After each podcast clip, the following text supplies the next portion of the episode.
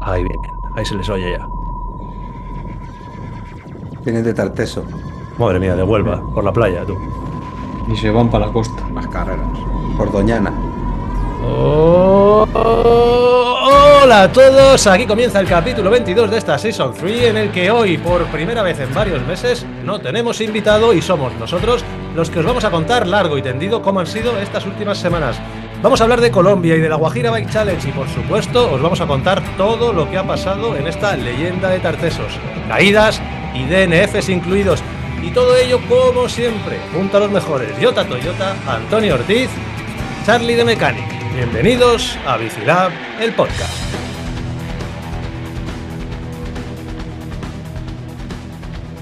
Pues a mí hay una cosa que es la que más me interesa de todo esto.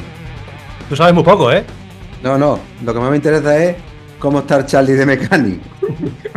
Estaba yo pensando que por lo menos mi cuadradito está relleno. ¿Cómo está el Charlie de Mechanic? Podría estar apagado. Estoy bien. estoy ¿Te bien. puedes reír o te duele? No, no, estoy sorprendentemente eh, he dormido bien porque me metí en la cama y digo, ya verás ahora cuando me tumbe, la, la vamos a liar. Y no, a ver, me, me dolía, pero me cogí mi postura y he pasado una noche est- estupenda, o sea que he recuperado y esta mañana cuando me he levantado mm, tenía menos dolor del que yo me, me esperaba, ¿sabes? Así que, bueno, eh, Nos contento. alegra mucho, ¿eh?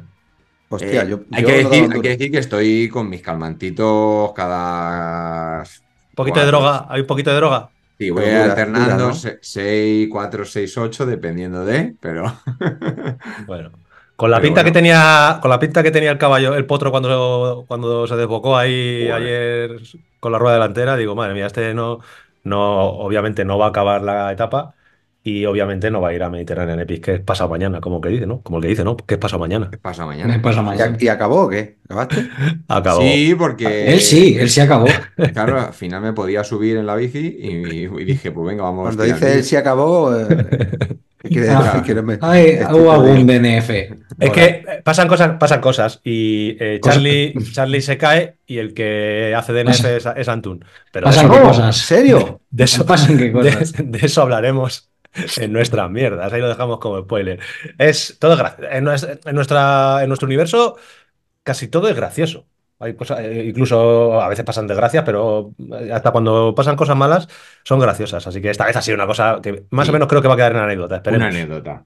Tiene, En tiene vuestro, pinta. plane- en vuestro planetilla, ¿no? Que podía no una haber pasado también, hubiese sido mejor todavía, pero bueno. Hubiese sido mejor, hay que reconocer sí, que sí, ahora sí, hablaremos, pero es que, ojito, así a, Os a- a- contaremos esta mierda, pero es verdad que yo pensaba que Charlie ni se iba a poder reír y que iba a estar ahí más puteado que la hostia. Y no, no. Sí, sí, sí. No, porque al Eh, final, bueno, eso estamos es menos de preocupados. lo que. Estamos preocupadillos. Es que ojito a la hoja de. al parte de guerra, tocayo que ha habido, mira. Eh, ha habido caídas varias, eh, ha habido vari- dos rajadas de cubierta importantes, ha habido pinchazos, ha habido una rotura de clavículas, en nuestro grupo te hablo, ¿eh? En. Una rotura de clavículas, ha habido eh, una fisura gorda de costillas y lo de Charlie, que bueno, pues que no sabemos en lo que ha quedado, pero que haya estado. Porque no hay que. No hay que ¿Por qué no has querido, no has querido hurgar más? No he querido indagar. eso en una carrera que siempre hemos hablado, que el nivel técnico, luego lo decimos, pero de- bastante alto. no, el nivel técnico Bueno, de sí, o sea, no es meditar. Si esto nos pasa este, si esto estamos hablando el lunes que viene de esto, digo, si es que se veía venir. Pero No levantes la voz, no levantes la voz. claro, ya hay cosas que no hay que decir, tocado en madera. A mí Pero me han llegado muchos mensajes diciendo, eh, tío Antonio, lo de Jota es de cabeza. Dice, no lo puedes dejar solo, me dice. Es de cabeza, no lo puedes dejar solo. Digo, ya, ya, pero bueno. falta papá. No te puedes en todos lados. Falta papá. Que bueno, vamos a hablar, que tenemos una de nuestras medidas muy interesantes. Eh, Yoti, si quieres abrimos sección, hoy no tenemos entrevista, lo cual nos va a dar un poquito más de tiempo. Además, tenemos que acabar un poco antes porque os aviso a todos. eh, para vosotros hoy es martes a 6, 7, 8 de la mañana cuando estéis escuchando. Para nosotros es lunes, aunque pierda un poco la magia, y hemos llegado hace, hemos- llegamos de viaje hace menos de 20 horas. Entonces estamos bastante reventados. Esta mañana hemos estado todo el día currando y nos vamos mm, pasado mañana otra vez. Así que bueno, tenemos poco tiempo. Que, mm, Yotita, cuando tú quieras abres la sección y hacemos unas expresas y guapas para contar qué ha pasado en el mundo. ¿Estás preparado, no? Sí, ready to go. Las noticias. Las noticias. Las noticias. Ahí vamos. Actualidad del mundo del Eh, ciclismo. Te has dado cuenta, ¿no? Da igual que esté en Colombia, en Ojén Sí, la clavas, o, la clavas. o la- donde A sea. ver, en fin. al pie. Eh, pero aquí te, aquí te es más fácil. La semana pasada te costó más, ¿eh? Sí, Ojito, pero ojito cómo, cómo la clavabas, macho, ahí con, con el lag y todo. Que actualidad deportiva, actualidad de ciclismo. Vamos a hablar un poquito de ciclocross, que ya la temporada está llegando a su fin. Una temporada que ha sido, yo qué sé, de la más. A nivel resultados, por lo menos, de las más monótonas de, de los últimos años. Eh, Aburrida se puede decir, ¿no? Bueno, a nivel competición, a nivel resultado, de luego. Luego a nivel carreras, pues bueno, Sí, a ver sí. que tampoco habrán sido muy espectaculares si la primera plaza es lo que te interesa. Si te interesa ver más allá, pues seguro que sí. Eh, Eh, este fin de semana el, el Mundial y victoria de los dos grandes favoritos. Fen Van Empel se lo lleva en chicas, Holanda. Eh, Van Der Poel, como todo el mundo prácticamente esperaba y las casas de apuestas prácticamente no cotizaban, eh, pues volvió a ganar, creo que su sexto mundial, ya no, no, sé si son seis o siete los que lleva, pero lleva un montón. Eh, mundial, eh, no estaba el que más o menos son sus dos grandes rivales, Van Aert y Tom Pitcock, y bueno, arrasó eh, Mathieu Van Der Poel de salida directamente y arrasó un poquito menos, pero también eh, Empel en chicas. Eh, Empel primera, Puk Pieterse segunda y Lucinda Brand tercera. No hubo mucha carrera en femenino, pero no hubo prácticamente nada de carrera eh, en la lucha por el primer puesto en la categoría masculina, donde Van Der Poel no quiso esperar a hacer tonterías y a esperarse a que quedaran dos vueltas. No vaya a ser que se le rompa algo y dijo, pues si soy el más fuerte voy a, voy a arrancar de... ¿Cómo se dice? Arra- Arrancar de pito, ¿no? Arrancar de pito, claro. Arrancar, arrancar de pito y empezó a apretar, apretar de salida y nada, se quedó solo y bueno, la, la lucha final fue por el segundo y tercer puesto. Eh, segundo puesto para Nieuwenhuis, que ha, ha hecho muy buen final de, año, no había ganado ninguna Copa del Mundo este año, se llevó una y, bueno, este- y segundo en la Copa del Mundo, en el Campeonato del Mundo. Y tercero creo que fue Van, eh, Van Zorenhout, si no me equivoco, lo tengo por ahí apuntado. Sí, sí, eh, Michael Van Zorenhout. Y bueno, eh, en casa queda el top 10 de Felipe Orts, que también, como siempre, dando la cara, peleándose con los mejores, peleándose con los flamencos. Y ahí le tenemos luciendo mayor nacional. Eh, en ciclocross, ¿tenéis algo que añadir de ciclocross? Poco, ¿no? Poco más, No. porque No, no. Temporadón de Felipeos, la verdad. Temporada de Felipe Orts. un año y, más. Y. y arrasando, y arrasar de Van Der Poel, que ha dicho que no sabe, hay una noticia por ahí que no sabe si el año que viene va a correr o no va a correr ciclocross. Bueno, son, a lo mejor son titulares de esos que se sacan de alguna entrevista así un poco fuera de contexto, pero bueno, lo, lo normal es que vuelva a correr. Y en el mundo del mountain, bueno, tenemos mountain bike y tenemos gravel también en cuanto a noticias. Pasa por el ¿no? gravel. El- empezamos por el gravel, ¿vale? Así vamos, Claro. por la transición, ¿no? De, de ciclocross, es. gravel y acabamos con mountain bike. Eh, en gravel ha habido dos eventos, uno por lo menos a nivel Mm. competitivo bastante importante, que es la primera prueba de la Copa de España eh, de gravel, que ha tenido lugar en, en Madrid, en Tres Cantos, y ha habido nombres ahí poderosos, solo hay que ver los Sí. dos primeros. Te pones a ver el listado, te pones a ver el listado y... 500 500 inscritos, ¿eh? Ojo. Sí, sí, ojito con la disciplina, ¿eh? Tú. Jota, el gravel, Lo mejor. madre mía, Ya, tú. ya lo sabía yo antes que tú lo digas. Sí que lo sabías, sí. Que ya estás casi pionero del gravel. Sí, no, eh, es, no es tontería lo que ha dicho Tocayo, ¿eh? 500 inscritos, eh, eso ya estamos hablando de números de las mejores y más, y más po- pobladas Bueno. marchas de maratón de mountain bike. O sea, es ya una cosa muy seria. Pues, Bien, bien, bien, bien. Sí, Sí, sí, claro, ¿no? O sea, al final eh, el ciclismo, independientemente de la disciplina que sea, cuanta más gente lo practique, siempre es mejor. Eh, a mí que me gusta jugar a las carreras eh, desde el sofá, digo el otro día, voy a ver, voy a ver cómo hubiera quedado. ¿Cómo quedaste? Fue muy, mal- muy abajo tú. Sí. Claro, pero es que me ponga a ver nombres, sí, muy, quedé muy abajo. Ah, hombre, claro, pero es que es lo que, lo que acabas de decir. O sea, ponte a ver nombres. O sea, Claro. O sea, que estás viendo la cuenta la vieja ya, ¿no? Haciendo la cuenta Claro, claro. Yo digo, bueno, ya, ya que soy intertesos, pero también me hubiera gustado ir a debutar en Gravel. Digo, a ver qué he hecho. A ver cómo he quedado. Y Yo miro, hay un par de nombres con los que yo sé que ando y hostia. más o menos, eh, por debajo del 50, ¿eh? nos ha jodido. y- Pero por debajo o por encima. No, no, por, o sea, cerca del 100. To- Todo 50 Pero me- hubieses hecho. Ah, No, vale. no, no, por debajo, me Ah. o sea, por debajo. Por encima, Claro, es que- por encima. Bueno, claro, Es que sí, vale, hay, vale, mucha- vale, vale. hay muchas maneras de, de hacer Sí, un sí, no, no, yo es que sub-30 veo la ¿eh? clasificación de arriba abajo, perdonadme, no, no, no. Bueno, y, y además me gusta dominar el No, lenguaje yo para, para normalmente llevármelo a mi lado. la clasificación tú la lees de arriba abajo Sí. y claro, sí, por Sí, debajo del claro. 50. Bueno, Yo te veo el, caso- 50 el 55 te veo, ¿eh? Sí, sin rima, ¿no? Que Luis León Sánchez, No. eh, Lu- Luis León Sánchez, eh, ojito con él, este juvenil que se mete ahora al gravel y también va a hacer un poquito de mountain bike, que creo que se va a Titan Desert con, con Miguel Indurain y algún galgo más.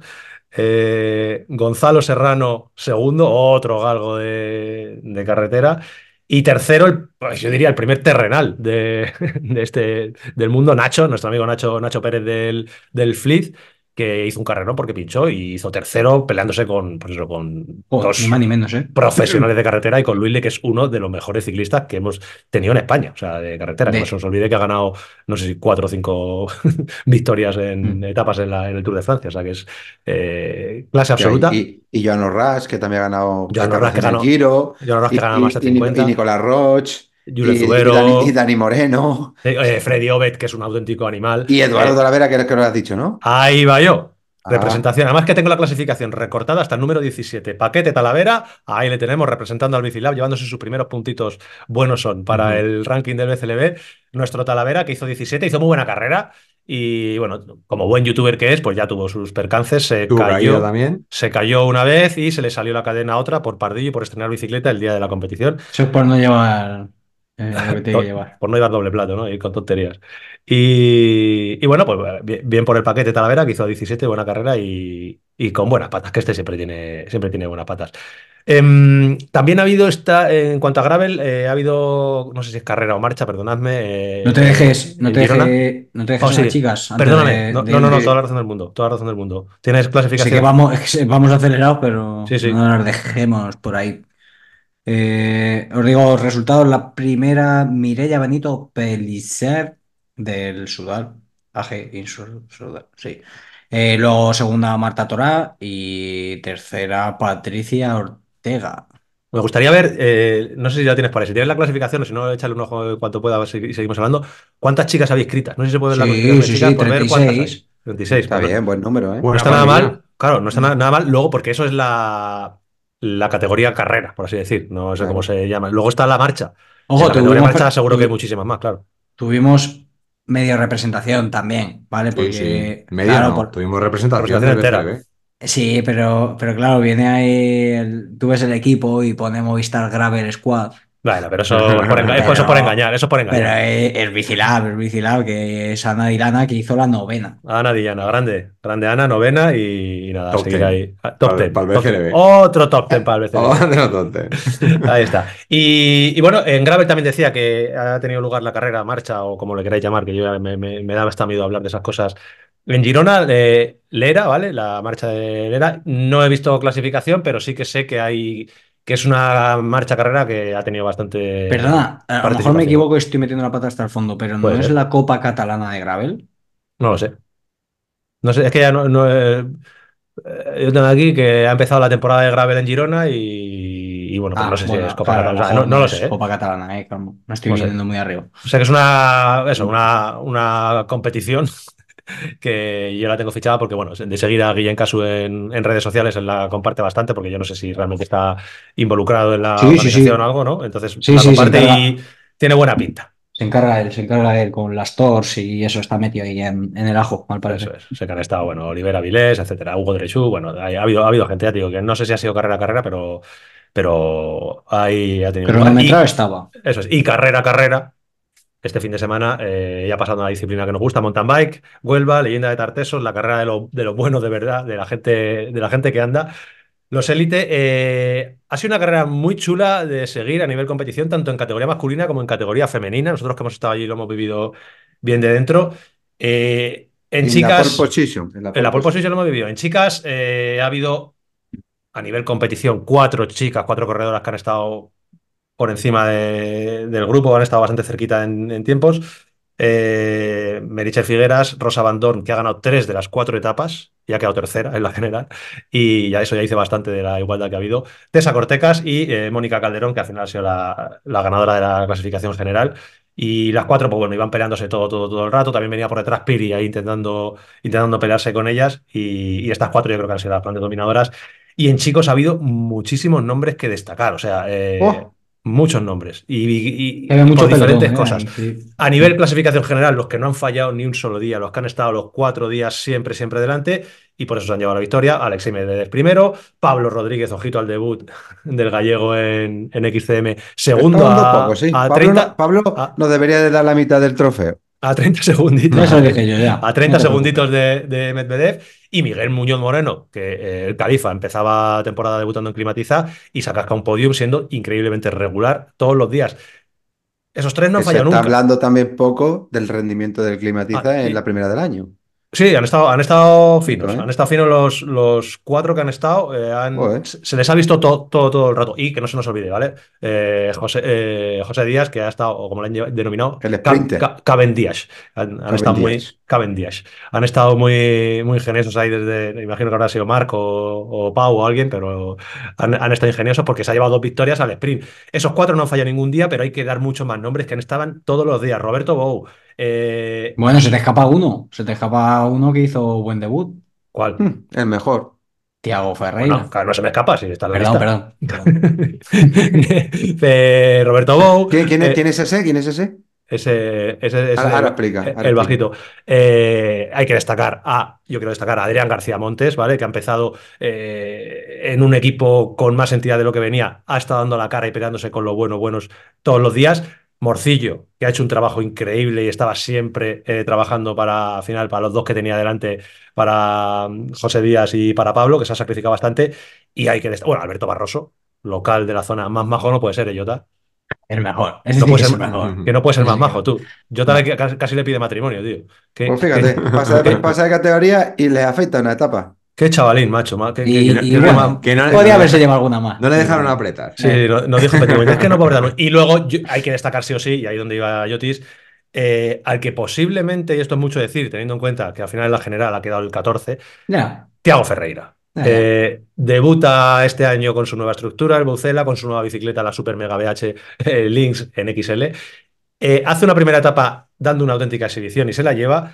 En la segunda etapa eh, tuvo problemas mecánicos, que hubo muchísimos problemas mecánicos, que luego hablaremos de los nuestros, pero es que los profesionales han pinchado todo. Roberto Bou, eh, Tiago, eh, Jofra Cuyel la ha pasado absolutamente todo. Bueno, he Cordero tenido- también. Manu Cordero pinchó el primer día. Bueno, ha habido de todo, porque a nivel material ha sido muy exigente.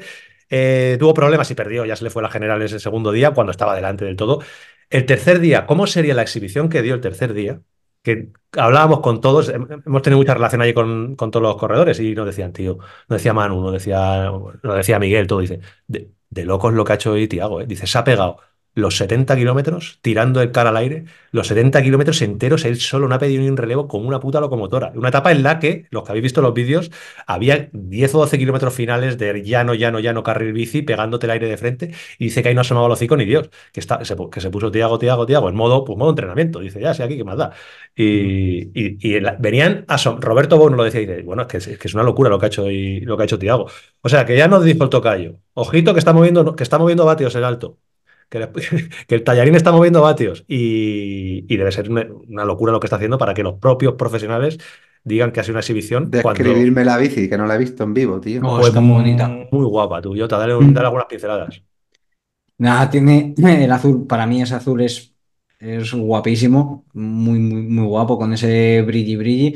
Luego tiene los detalles de, de la de campeón de, de Europa y, y del mundo, ¿no? Tiene y la, la fi- la y la firma. la firma en el- donde llevamos nosotros lo del Link Race con, con la trama, tiene, tiene la firma de, de Tiago. Y ay, la, la horquilla, él lleva, como Va dijiste, es, claro, va con el RAM y lleva la horquilla a juego con los detalles de colores. A mí me ha parecido muy bonita. Es muy bonita, Y eh, soy muy pro azul, entonces, pero uf, no sé, muy, muy chula. En persona, o sea, ya en fotos y eso. Las ruedas son las, las ¿eh? Embe, ¿no? No, No, Zip. Lleva, la- Lleva lleva un montaje, lleva un montaje especial. Sí. eh. Yo me he quedado con las ganas de hacer un vídeo un poco más. Lleva un Zip, potencia compartimos un reel. sí, va, va- va con Zip, va con el RAM, con lo cual lleva Rock Shock Zip delante y todo el, el, el XSSL completo. Y la bici es curiosa de ver neumáticos que llevaba. Maxis. Maxis. Maxis. Maxi, sí. Y es, es una bici que me hubiera gustado trastearla un poco más. Eh, va con la tija eh, Rever, la telescópica, y, es- y es muy grande porque te hago muy grande. Y hay que decir que si le ves las piernas, Charlie, no, ese tío no te gana a ti. Claro, es muy, eh, tiene, es de gemelo fino. Y, y lo estoy-. Sí, lo estuvimos comentando porque Luismi, el tractor de la grupeta, le pasa igual. Es un tío súper alto, con gemelo fino, pero luego tienen todo en el cuádriceps. Ahí es está el poderío. Es curioso, es- es curioso verle, tío. Cuando vas por detrás, detrás de él, andando, la bici nunca vas detrás de él porque va bastante más, más lejos. Eh, las, las patitas finas que tiene. Dices, pero ¿cómo se puede sí. andar tanto con esas No, patitas? bueno, pero de cuádriceps no. No, no, no, no, de, geme- de gemelos. De, de rodilla para abajo. Dice, mira, qué, qué- qué- qué gemelillo tiene el tío. Y claro, luego, madre mía, empieza, empieza a mover las velas. Así que bueno, que ha sido una, una carrera carrera chula a nivel competición. Eh, yo también voy a destacar a, a mi Manu Cordero, que siempre está ahí, siempre nos lo hace pasar bien y siempre está peleándose. El último día estuvo ahí dando la cara hasta el final con bici nueva, así que nada, eh, un abrazo Manu, que seguro que nos estás escuchando. Y nada más, de competición, ¿queréis destacar algo? Las desgracias de Jofra, que le pasaron cosas curiosas que a lo mejor la gente no, no sabe. También vaya inicio de, de temporada, por decirlo así. Etapa, etapa, cuando el pinchazo fue Etapa, etapa 1, tre- tre- etapa 3 es lo gordo, el En la pinchazo uno, fue etapa uno. etapa 1 allí en, en Valverde. etapa 1 Valverde del Camino, eh, se da la salida del cajón élite, los Masters salíamos seis minutos más tarde, rollo, habían pasado dos minutos, nosotros no habíamos salido todavía, estábamos en el cajón y aparece Jofra de vuelta por aquí y decir, pero ¿qué, qué- le ha pasado? Y Pinchado. pinchó pues 300 metros, pincharía. Joder. Sí, una, una, una faena porque, claro, al final tienes toda la preparación ahí, que bueno, que no es que sea el objetivo ni de lejos del año, pero que no, no es de buen Sí. gusto. Sí, sí, sí. No, iba a preguntar, si os tenéis que quedar, si os tenéis que quedar con uno, uno de los recorridos, ¿qué os quedaríais? ¿Con el del año pasado o con el de este? Este, este. Sí, yo ¿no? lo tengo claro. Sí. Sí, Han sí, ha hablado sido bien, muy muy bien, muy bien. Sí, han mejorado Más, lo... más duro, queda- ¿eh? Te puedo Me he decir quedado que con la, me he quedado con las ganas. Duro y luego hablamos, luego como hablamos de esto si queréis, pero cuatro más duro, pero me quedo con esto, sí. Sí, sí, sí. Ahora, ahora, ahora, ahora comentamos. Una vuelta de tuerca. Eso. Y, la, y, y pinchazo, bueno, al final pasa a todos. La gran faena que tuvo fue en la etapa 3 que se cayó, se comió, era una etapa muy rally y se, cayó en un- encima de un cactus. Es una zona en la que hay muchos cactus. Lo recordamos del año pasado que hay, había muchos pinchos. Los que el año pasado fuimos con guantes cortos, estuvimos quitando los pinchos y no es broma, una semana fácil de, la- de los, de los nudillos. Este año íbamos con guantes largos y, y él se cayó en un cactus directamente y, como sería la broma, que le tuvieron que llevar al hospital y hacer una intervención, entre comillas. O sea, tuvieron que rajarle porque le habían atravesado los pinchos parte de, de la mano. Así que bueno, no, no ha sido el mejor debut para, para Jofra, pero bueno, eh, está fuerte y creo que este fin de semana ya se iba, o esta semana se iba ahí a, no sé si a Doha o a Qatar o a algún sitio ahí a pelearse con, con gente a, una, a un XCO de UCI X2 o C2 de esos y, y para adelante.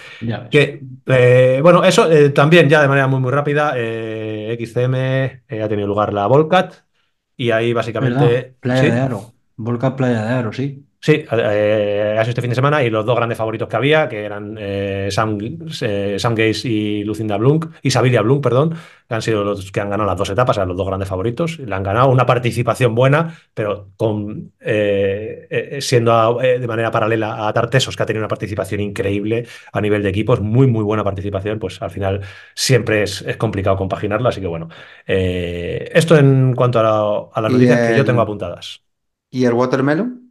Watermelon siempre está ahí. El Watermelon, eh, el primer día yo creo que salió pues con, con ¿O ganas solo, de- con, o solo ha ido con el pistacho y a meter el dedito en la llaga por ahí, por ahí, por un lado, por otro? Eh, el último día creo que sí que Porque se, sí se si puso va en de, modo- si va de modo diablillo, el- si a va ver, de está- diablillo, Ha estado tranquilo. Hubo es un que el día pero, que... pero es que el el primer día pinchó- no. el primer día se quedó con alguien porque pinchó a alguien, yo creo. No, el No, pero no, el primer día. Ah, el primer día hizo 11, iba- sí. El primer sí, día sí. apretó, hizo el 11, el 11 Mm. Master 40.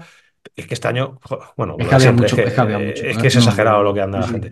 Eh, hizo 11. La segunda etapa yo me encontré cuando me puse a rueda de, de Luis del Climatiza. Me veo ahí a, a Hermida que estaba ayudando. a- no sé, creo que no pinchó él, creo que estaba ayudando a alguien, hay que decir en su favor. Entonces se quedó Sí. con alguien, no, no recuerdo quién era porque no le vi. Y sé que se quedó ahí arreglando. Entonces ya, bueno, una vez que tienes una de esas ya vas más tranquilo. Tercera etapa en el kilómetro 7-8, también nos lo vimos ahí en el Arcena Sí, y que estaba meando. parado, parado a repostar. Sí, me- meando.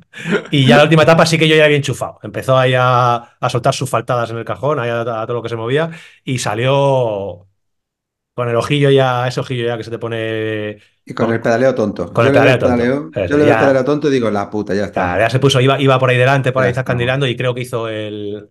Me lo voy a inventar, pero creo que octavo o noveno, o algo así. Y bueno, Sí. pues no, no sé a qué nivel de exigencia fue, pero sí que fue, fue, fue rápido, iba rápido. No, el año pasado debutó en la categoría reina y de aquella manera, pensando que aquello era jauja y te llevó el Mm. trofeillo, y ha ido este año con las mismas, y al final, pues claro, le pinta la cara. Claro, si es que aquí. Por eso yo voy de Peter Pan y ya está. Me quedo ahí, ahí metido con los élites, que no se me ve mucho el plumero y fuera. Y para adelante. y a pelear la. yo prefiero cenar do- donde gane Gar- García que no meterme ahí en una venta de carretera, ya está. Ah. y, ahí sa- y por lo menos salí delante en el cajón. ¿Que, ¿Alguna noticia más o, o empezamos ya con la Vamos, con el solomillo? vamos, vamos a lo bueno. Vamos a lo bueno ya. Sí, Sí, sí. Pues yo creo, creo que estoy preparado incluso para meter la, la El melodía. jamón, el jamón, ¿eh, pana? Ja- Y sin pan. Mismo. Dale, dale el jamoncillo sin pan. Nuestras mierdas. Nuestras mierdas. Nuestras mierdas.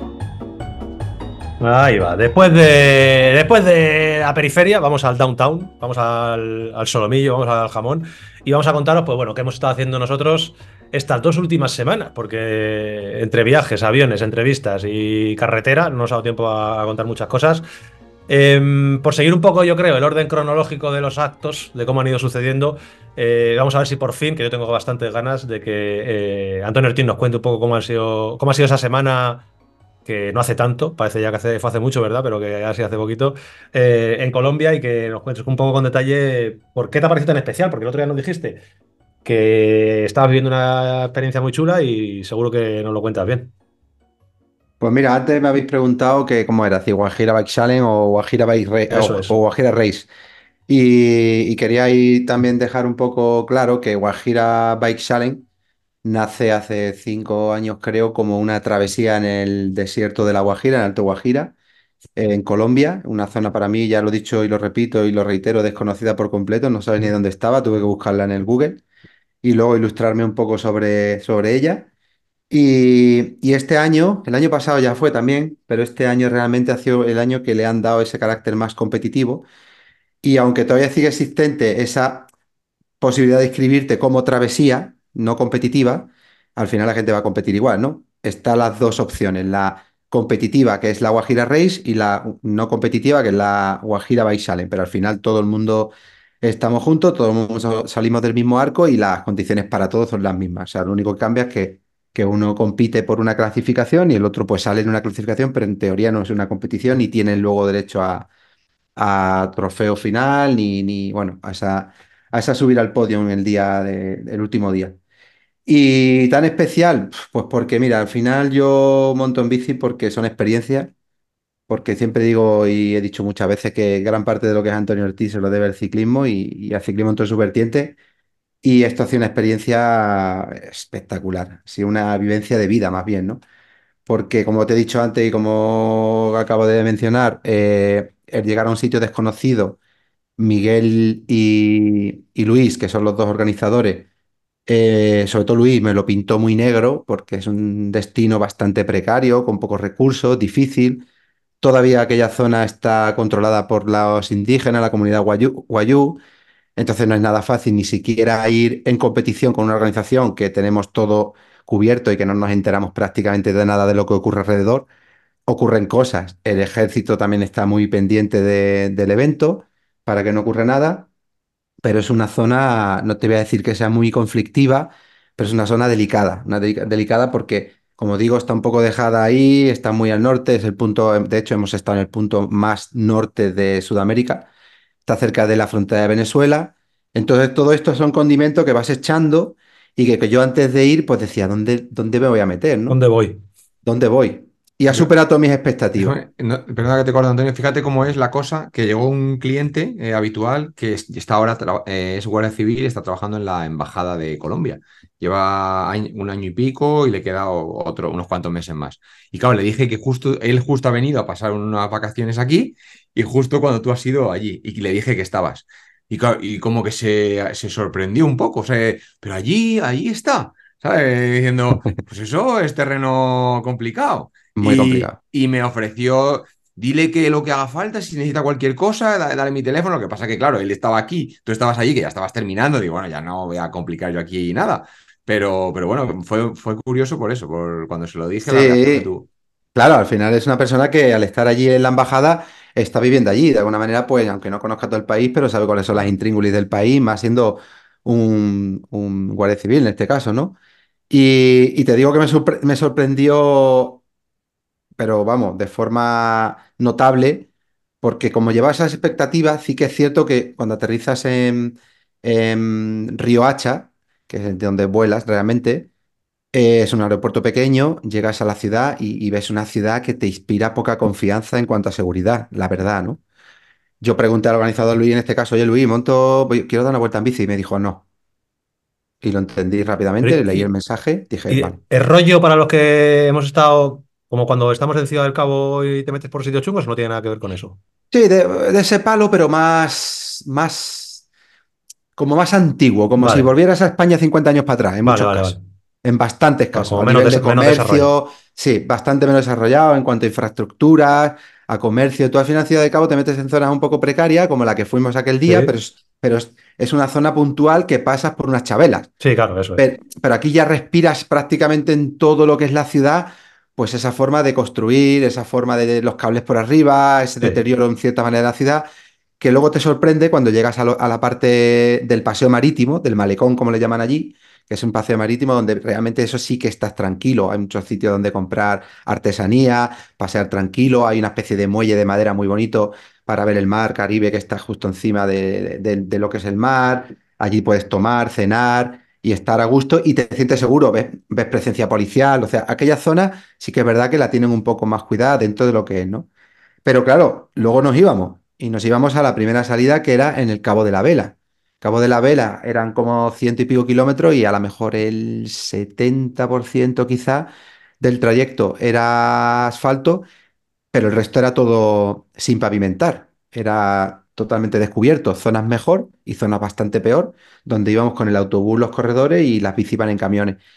Cuando llegas al Cabo de la Vela te encuentras un sitio mágico, por eso digo que me ha enamorado y me ha vuelto loco y me acordaba de ti to- todos los días, porque el atardecer es para volverte loco. No sé si has visto alguna foto que he puesto, alguna Mm, historia, pero lo del atardecer es para volverte loco. Ese, ese sol eh, ocultándose sobre el mar Caribe con ese rincón. Y es un destino tipo Tarifa, que ya me lo habían comentado, lo había leído más bien, no me lo habían comentado, y cuando llegué estaba lleno de cometas. Es un destino tipo Tarifa porque tiene muy buenas posibilidades para el kitesurf. sí, Entonces, es un pueblo pesquero, bueno, es una aldea pesquera, no tiene ninguna calle asfaltada, todo es tierra, cuando llegas todo, todo es tierra, como si fuera un eh, del oeste, un, un- un campamento del oeste, ¿no? Que todos son tierra, que, pues todo es tierra, lo que pasa es que la, la principal, la que cruza, digamos, la, la aldea, está más, más compactada y, se, rueda casi como, si fuera con una bici carretera, no habría problema.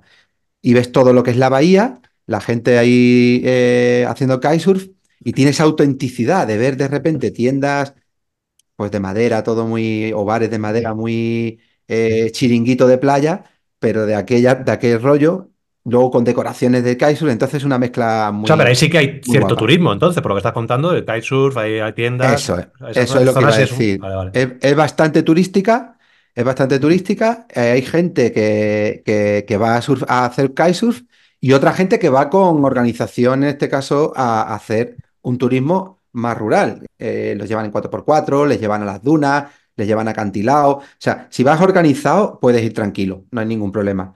Porque la, la gente de allí normalmente son gente o que son guayú o que conocen a la, a la comunidad guayú, como en este caso Miguel y Luis y saben gestionar las situaciones allí. Sí, Eh, te dan vueltas en jeep.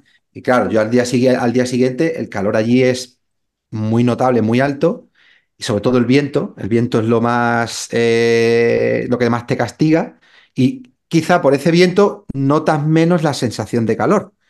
Entonces, claro, en lo que es la carrera, lo complejo era el terreno, sobre todo las dunas, los tramos de duna o, los momentos que tienes que pasar duna, con ese calor y con ese viento. Entonces por la mañana cuando me levanto y monto la bici ya, la gente decía, no, no, nosotros salimos a última hora porque con el calor, a esta hora ya, claro, entre una cosa y otra.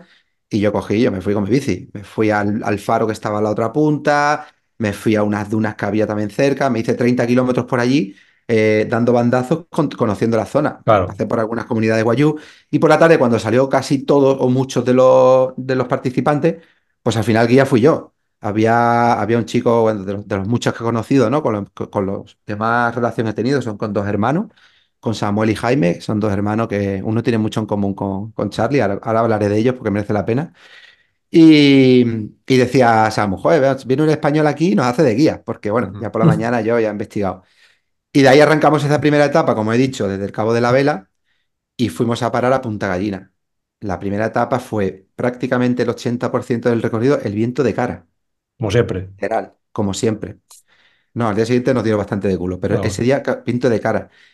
Y yo estaba llegando a meta por el track, me faltaban tres kilómetros y yo no veía el arco de meta y estaba metido en unas salinas infinitas con un paraje espectacular, que por eso me acordaba de ti, donde veía el suelo marrón con el suelo blanco de la sal, con el mar Caribe al lado, al fondo como una pequeña, un pequeño repecho así de montaña rojiza que hace contrastes de colores con las luces. Y yo, claro, yo ampliaba el mapa del Garmin y decía, la puta, el punto de llegada está ahí, ¿dónde cojones está?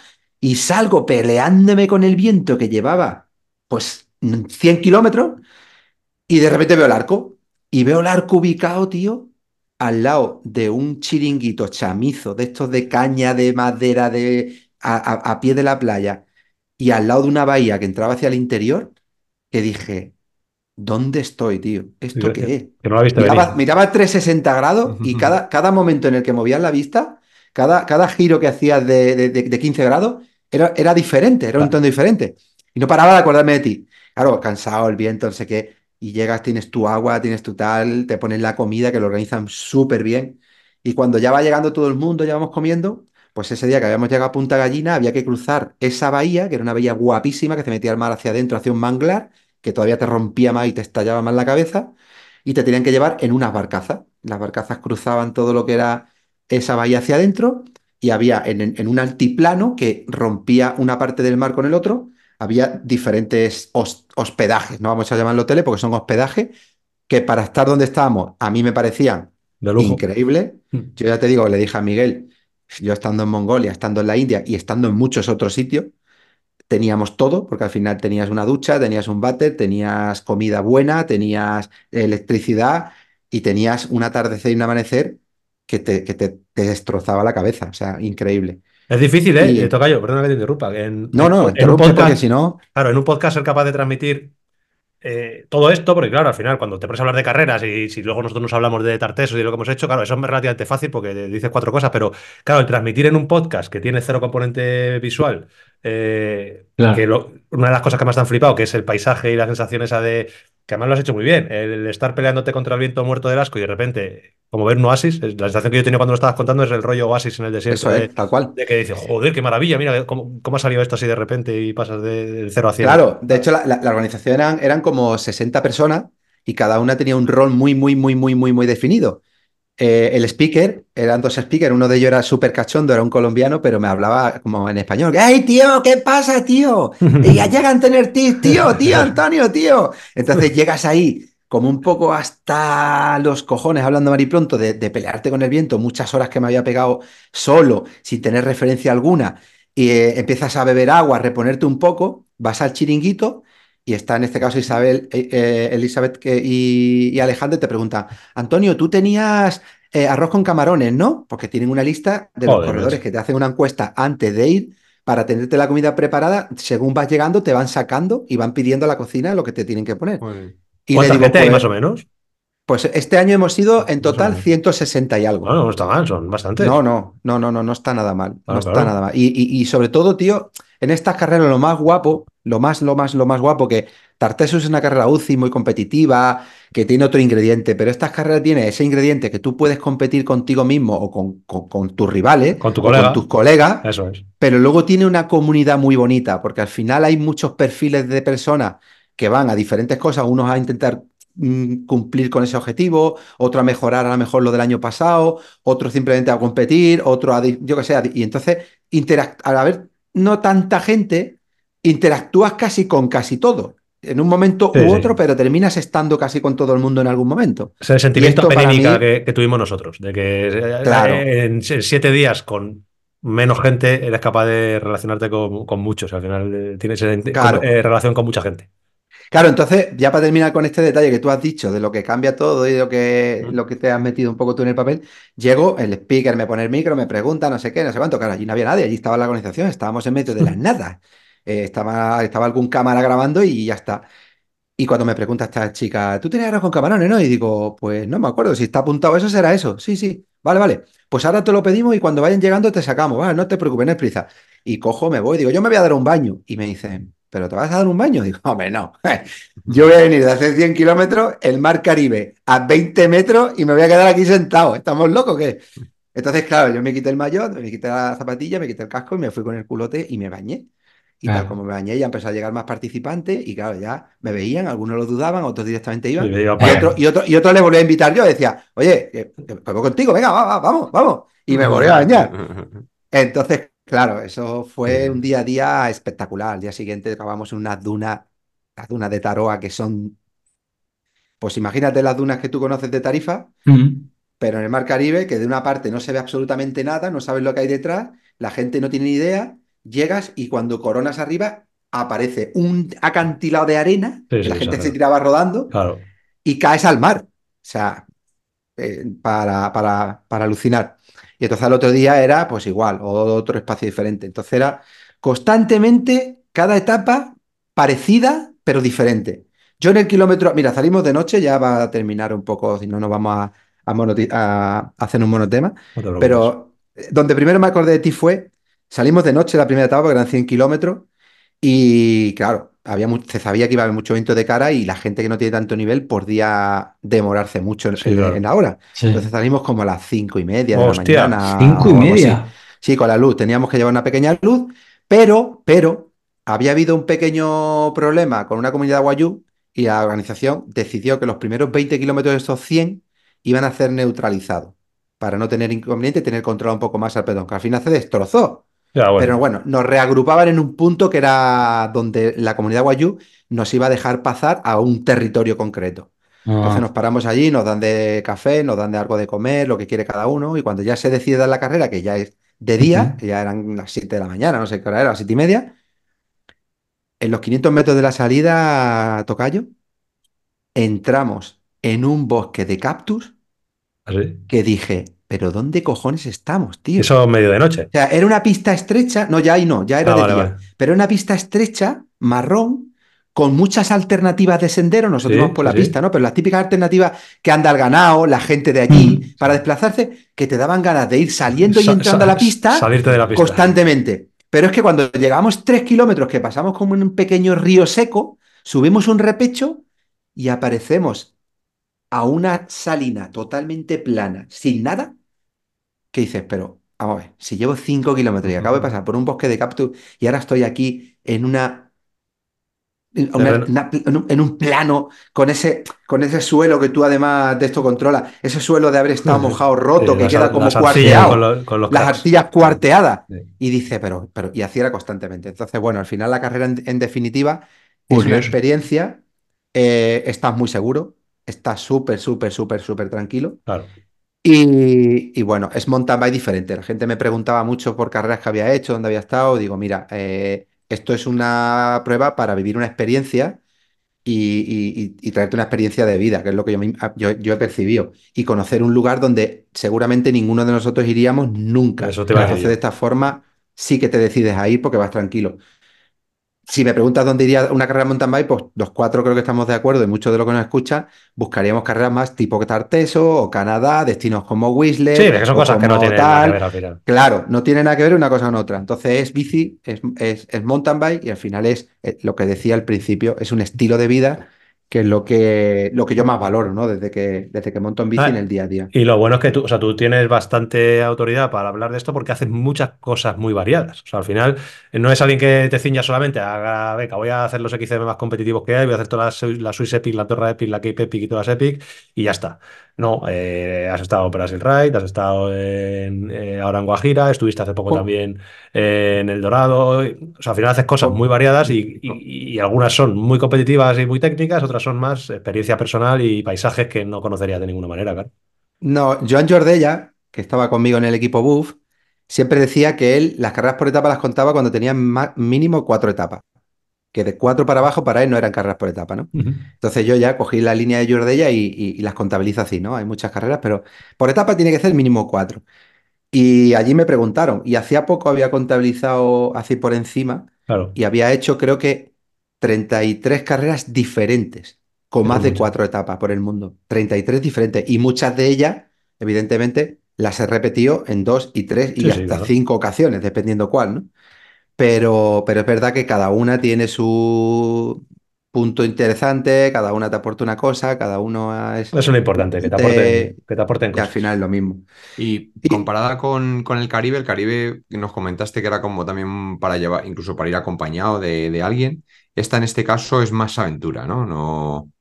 Son diferentes. Ver, al final, mira, eh, yo creo que lo, di- lo dije el año pasado y, y- y le digo a todo el mundo, la leyenda del Caribe lo que tiene es, igual que he dicho que a lo mejor aquí a La Guajira no iría nunca, eh, si no es así, Claro. eh, yo al Caribe a lo mejor, a lo mejor no hubiese ido nunca a un resort si no es por la carrera. Mm. Entonces son dos extremos diferentes. Aquí te está siendo al típico resort que todo el mundo va de vacaciones a comer, a beber, a tomar el sol y a tocarse la barriga, pero con el, con el ingrediente y el valor añadido para nosotros, en este caso, para los que nos gusta la bici, que cada día tienes la oportunidad de hacer una ruta en bici hacia el interior de esa zona rústica y más auténtica del Caribe, que desconocemos o desconocen prácticamente el 99% del que va a Punta Cana o al Caribe de vacaciones, pero que es preciosa. Y esta tiene esa parte pues, que hemos hablado de todo lo que hemos dicho, más que cuando llegas al campamento, al final es un hospedaje donde la señora se llama Luzmila, donde la señora se llama tal, donde la gente somos todos los que somos y no Sí, hay eso gringos, comiendo y bebiendo en la, en la piscina. O sea, son perfiles parecidos, pero en el fondo son muy diferentes. La aventura de Guajira empieza el día 1 y termina cuando acaba, en 24 horas, y ahí te aíslas por completo del mountain bike cuando entras al resort y tienes la comunidad de los ciclistas que estamos dentro.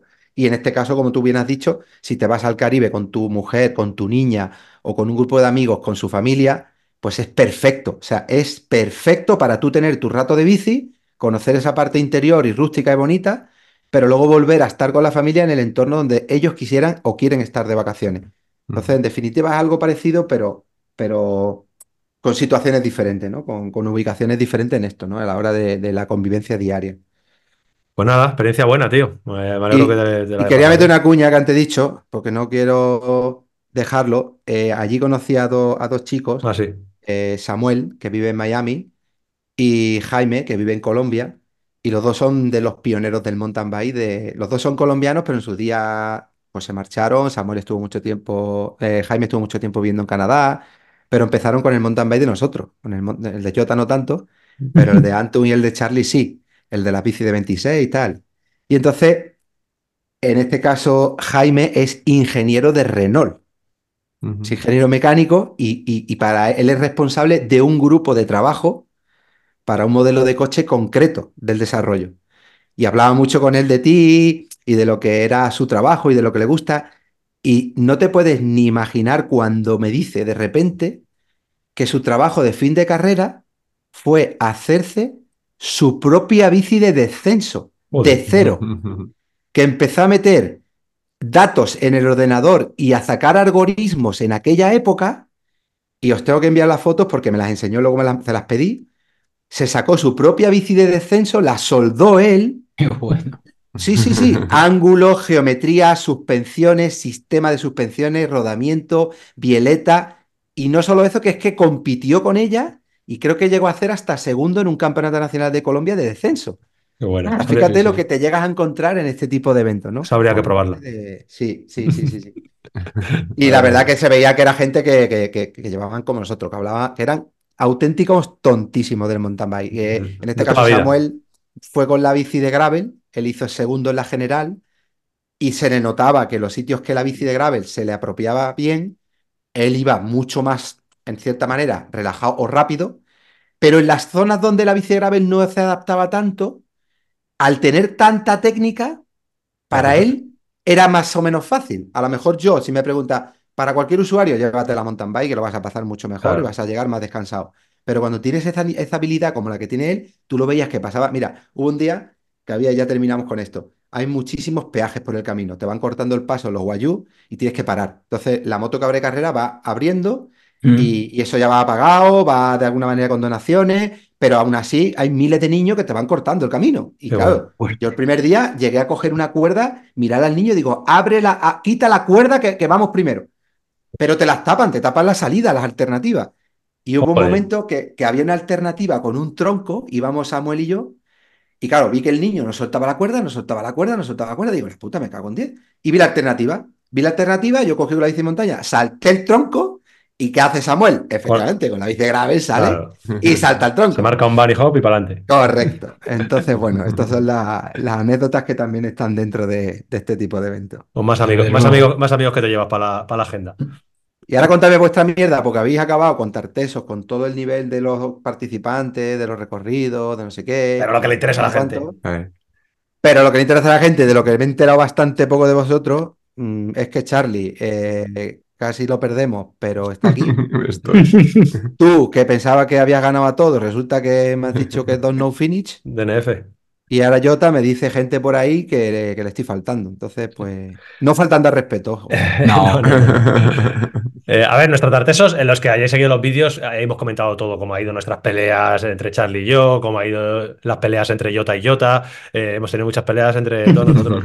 Un minuto Dito, gallo. o 30 segundos. Una pregunta, Jota. Tú que eres el cabeza pensante de todo esto. ¿Quién fue? Me lo tengo apuntado, que si no se me lo y con amarillo. ¿Quién fue el número uno del BCLB? El socio. ¿Te acuerdas? el número, ¿cómo? El, el socio número uno que se inscribió en el BCLB. Hostia. Ah, sí lo sé, eh, porque no estaba ni abierto.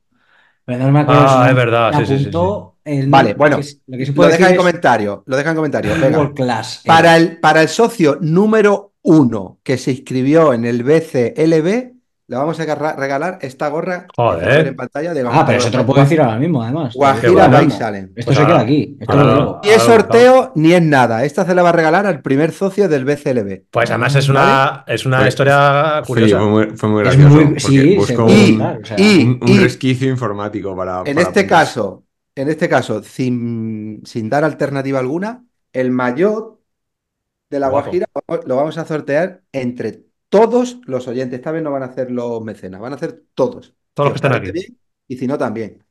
Los 18, 19 mil le vamos a sortear este mayor de la Guajira Challenge. Solo hay una talla, o sea que no lo había ni a decir, y el que gane, pues esto se lleva. Entre los comentarios del, del podcast, pero poned Guajira, que, que aparezca la palabra Guajira. Bien sea en Solo el mayor, ya ¿eh? La gorra es para el primero del BCLB. Ya sea en Eso. podcast, en Evox, en Spotify o en el vídeo de YouTube. Poned Guajira. Y entre todos los que pongan Guajira, hacemos una selección y, y sorteamos el, el mayor. La historia del, del BCLB, si queréis contarla, Contadla, porfa, mientras voy mirando. Charlie. Sí, bueno, eh, estábamos un día en, en la tienda, estaba, bueno, preparó la, la web, la página web, la landing page, la preparó Antun de camino, de vuelta, del reconocimiento de Mediterranean, ¿fue? Sí. Sí, O de Wildland. Mediterráneo. Eh, No, Mediterráneo. Reconocimiento Mediterranean. En el, en el, en el trayecto de vuelta, en el encendí coche. el, orden- encendí el ordenador para que veáis eh, dónde sale, de dónde salen las cosas. Sí. ¿vale? Lo, plan- lo El nivel de la está todo. comunidad es tontísimo. que, que- que- que el trabajo luego dice, no, ¿cómo lo sabe? Pues porque hay, hay productividad por muchos sitios. Entonces, bueno, se lió y, y bueno, pues fue haciendo la, la página. Bueno, la- luego ya la- me imagino que la, rema- la Sí, claro. perfeccionaste unos días después, y, pero estaba todo en oculto, pero en oculto, pero, pero, pero no estaba cerrada, por así decir. Entonces, como ya se oían tiros de que... llegó a indexar en Google. El problema es que se- la página Google la indexó. Aunque estuviera en oculto, no, no, tú Claro. no podías hacer allá, pero la indexó Google. Y entonces, como ya se oía en tiro de que íbamos a hacer lo del club, pues este chico, que está Jota buscando, pues se metió a googlear y encontró el sitio de la, de la- la cesta de la compra y compró el World Class. O sea que el, primero que vendimos fue Sin- un Sin Uy. haberlo anunciado, ¿eh? WC sin, Qué sin bueno, existir todavía. Sí, sí, se metió y, y sin haberlo anunciado. Así que bueno, ahora, ahora diremos el nombre, no os preocupéis. Que Vale, Tarteso, Tarteso, cuéntame. Nuestro- Tarteso, tenemos 29 minutos, chicos. No, Vale. no, no hay más. Eh, leyenda- nuestra leyenda de Tartesos, como decía, todos los que habéis visto los vídeos, habéis visto las peleas entre Charlie y, y un servidor y las peleas entre Jota y, y consigo mismo. Y creo que el resumen final es que no lo hemos pasado increíblemente bien. Eh, ahora también intentaré hacer unas preguntas que habéis mandado en Instagram, eh, preguntándonos cosas que creo que van a resumir bastante bien todo. Guay. Y nada, si queréis hablar un poco vosotros de cómo lo habéis visto a nivel recorridos, etcétera, o os hago las preguntas, o no sé cómo preferís hacerlo. Eh, fu- no sé. Bueno, yo a nivel recorrido, eh, el año pasado me gustó mucho. Pero este año es que han sido etapas que no te han, como sin, sin desperdicio ninguno, por así decir. En la, la primera fue dura y, y peleona y, y con, con, el aliciente de, que había humedad, barro. Eh, la etapa larga, que, que, bueno, más o menos ya lo contamos en los vídeos, pues un poco las, las sensaciones eh, mías personales. Pues yo la, la etapa 1, eh, al final se, no, se, se, nos acabó en, en, el pinchazo. En dos horas. De, en dos horas. En el pinchazo de Antun. Entonces, eh, ahí ya, pues bueno, fuimos más dándole, pero más relajados. Eh, la siguiente etapa, que fue la más larga, que fueron al final cuatro horas de, de carrera, eh, yo estuve pues, más de 20 kilómetros eh, ya con un poco de, de, fallecimiento, pero bueno, ahí aguantando el, el tirón. Y, y, luego las otras dos, rapidísimas. O sea, que fueron, yo creo que fueron XCO las Sí, dos, XCO. tanto la del sábado como la del, la del domingo, súper divertidas. Y ¿Cuánto tardasteis en la del sábado y del domingo? ¿Qué la del tiempo? sábado fueron 2.43 y la del domingo, bueno, la del domingo yo como ya tuve la caída, en movimiento fueron 1.43, la gente lo hizo en una hora y media, lo haría Jota o menos, menos de hora Sí. y media. Sí. Yo he dado hora y media. Pero es que la, del, la etapa, bueno, lo que dice, Charlie lo ha definido muy bien. Hubo dos etapas, yo creo. XCM puro y du- puro, o sea, realmente Sí. eh, etapas de tres horas y pico largas, eh, dándole. Ahora hablaremos si queréis un poquito de números, que yo te nos cuente sus números. Yo puedo contar los míos y Charlie creo que no, porque ha tenido problemas con el potenciómetro. tengo algo, pero Que nos que ya- sensaciones, tío, Eso que también mola. Sí, y, y luego dos etapas finales que han sido. Algo más corta. La sí. sensación ha sido dos XCOs. Y Eran- estamos hablando de un dos XCO, dos XCO, uno de ellos de dos horas y media. Pero dos horas y media en la que os prometo que quitando los 10 kilómetros iniciales que íbamos en pelotón, el resto era un rally o una carrera de ciclocross son- o Es un bucle de 50 kilómetros de rally. Es de así. rally. Sea, un rally en el 10, que 10 de ida, sal- 50 kilómetros de bucle y 10 de vuelta. Así no te podías despistar para, para perder la rueda, o sea que era todo el rato la, la látigo, látigo, apretón, látigo, la apretón. Sí. Eh, Y- Así ha sido. Sí. Y yo Sí, el yo- domingo, Perdón. no, termino ya con el domingo, eh, cuando la sensación de, me- me- de sufrir para no perder la rueda, Eh, porque íbamos- por los bancos de arena y tenía mm, dolor de piernas. Es lo que, lo que dice Jota de las sensaciones, pues bueno, yo las- la, la valoración de mía, personal física de, de la carrera, es que la primera etapa eh, me encontraba bien, no, no pudimos exprimirnos a, a tope las, las tres horas, pero, pero bueno, le, fuimos dando muy duro al principio. La segunda etapa, que fue la de cuatro horas, pues de fallecimiento final, que entraría un poco dentro de lo normal, a pesar de haberlo hecho todo bien. Eh, la etapa del sábado, y siempre la segunda etapa, yo digo que ya no te dan calambres. Yo creo que para mí la segunda etapa siempre es la mejor, ¿sabes? Como que la que mejor me encuentro. La tercera etapa todavía me quedaba gas, porque a pesar de, de haber salido rápido, de haber ido todo el rato concentrados ahí a rueda, eh, bueno, pues al final tenía fuerza para, para, para apretar los pedales. Y en cambio la cuarta ya no. La cuarta, eh, tuvimos que remar un poco al principio, quizá eh, forma parte también, eso también es un poco el motivo, que estuvimos cinco minutos eh, remando bastante para coger la posición, Mucho. pero luego ya, una vez que estábamos a rueda del grupito con el que íbamos, con, con Luimi y otros cuatro o cinco, eh, iba muy pegado todo el rato simplemente para, para, para aguantar la rueda. Que sufriendo lo, lo, aguantaba, pues no llegué a descolgarme eh, hasta la caída que empezaba el, enduro, que ahí ya e incluso yo creo que, que, era más fácil, más fácil aguantar porque, porque eran rampas de, duras de subida, que, que pegas el arreón, aguantas como sea y luego en la bajada siguiente pues eh, intentas no perder, pero en los llanos de arena eh, lo, lo, pasé mal. Y entonces, bueno, pues he notado un poco eso, que, que ya con el cuarto día se me hace, se me hace largo. Pero bueno, en general. Lo que decía, lo que decía Tocayo, que las carreras por etapas son de, de cuatro días para adelante.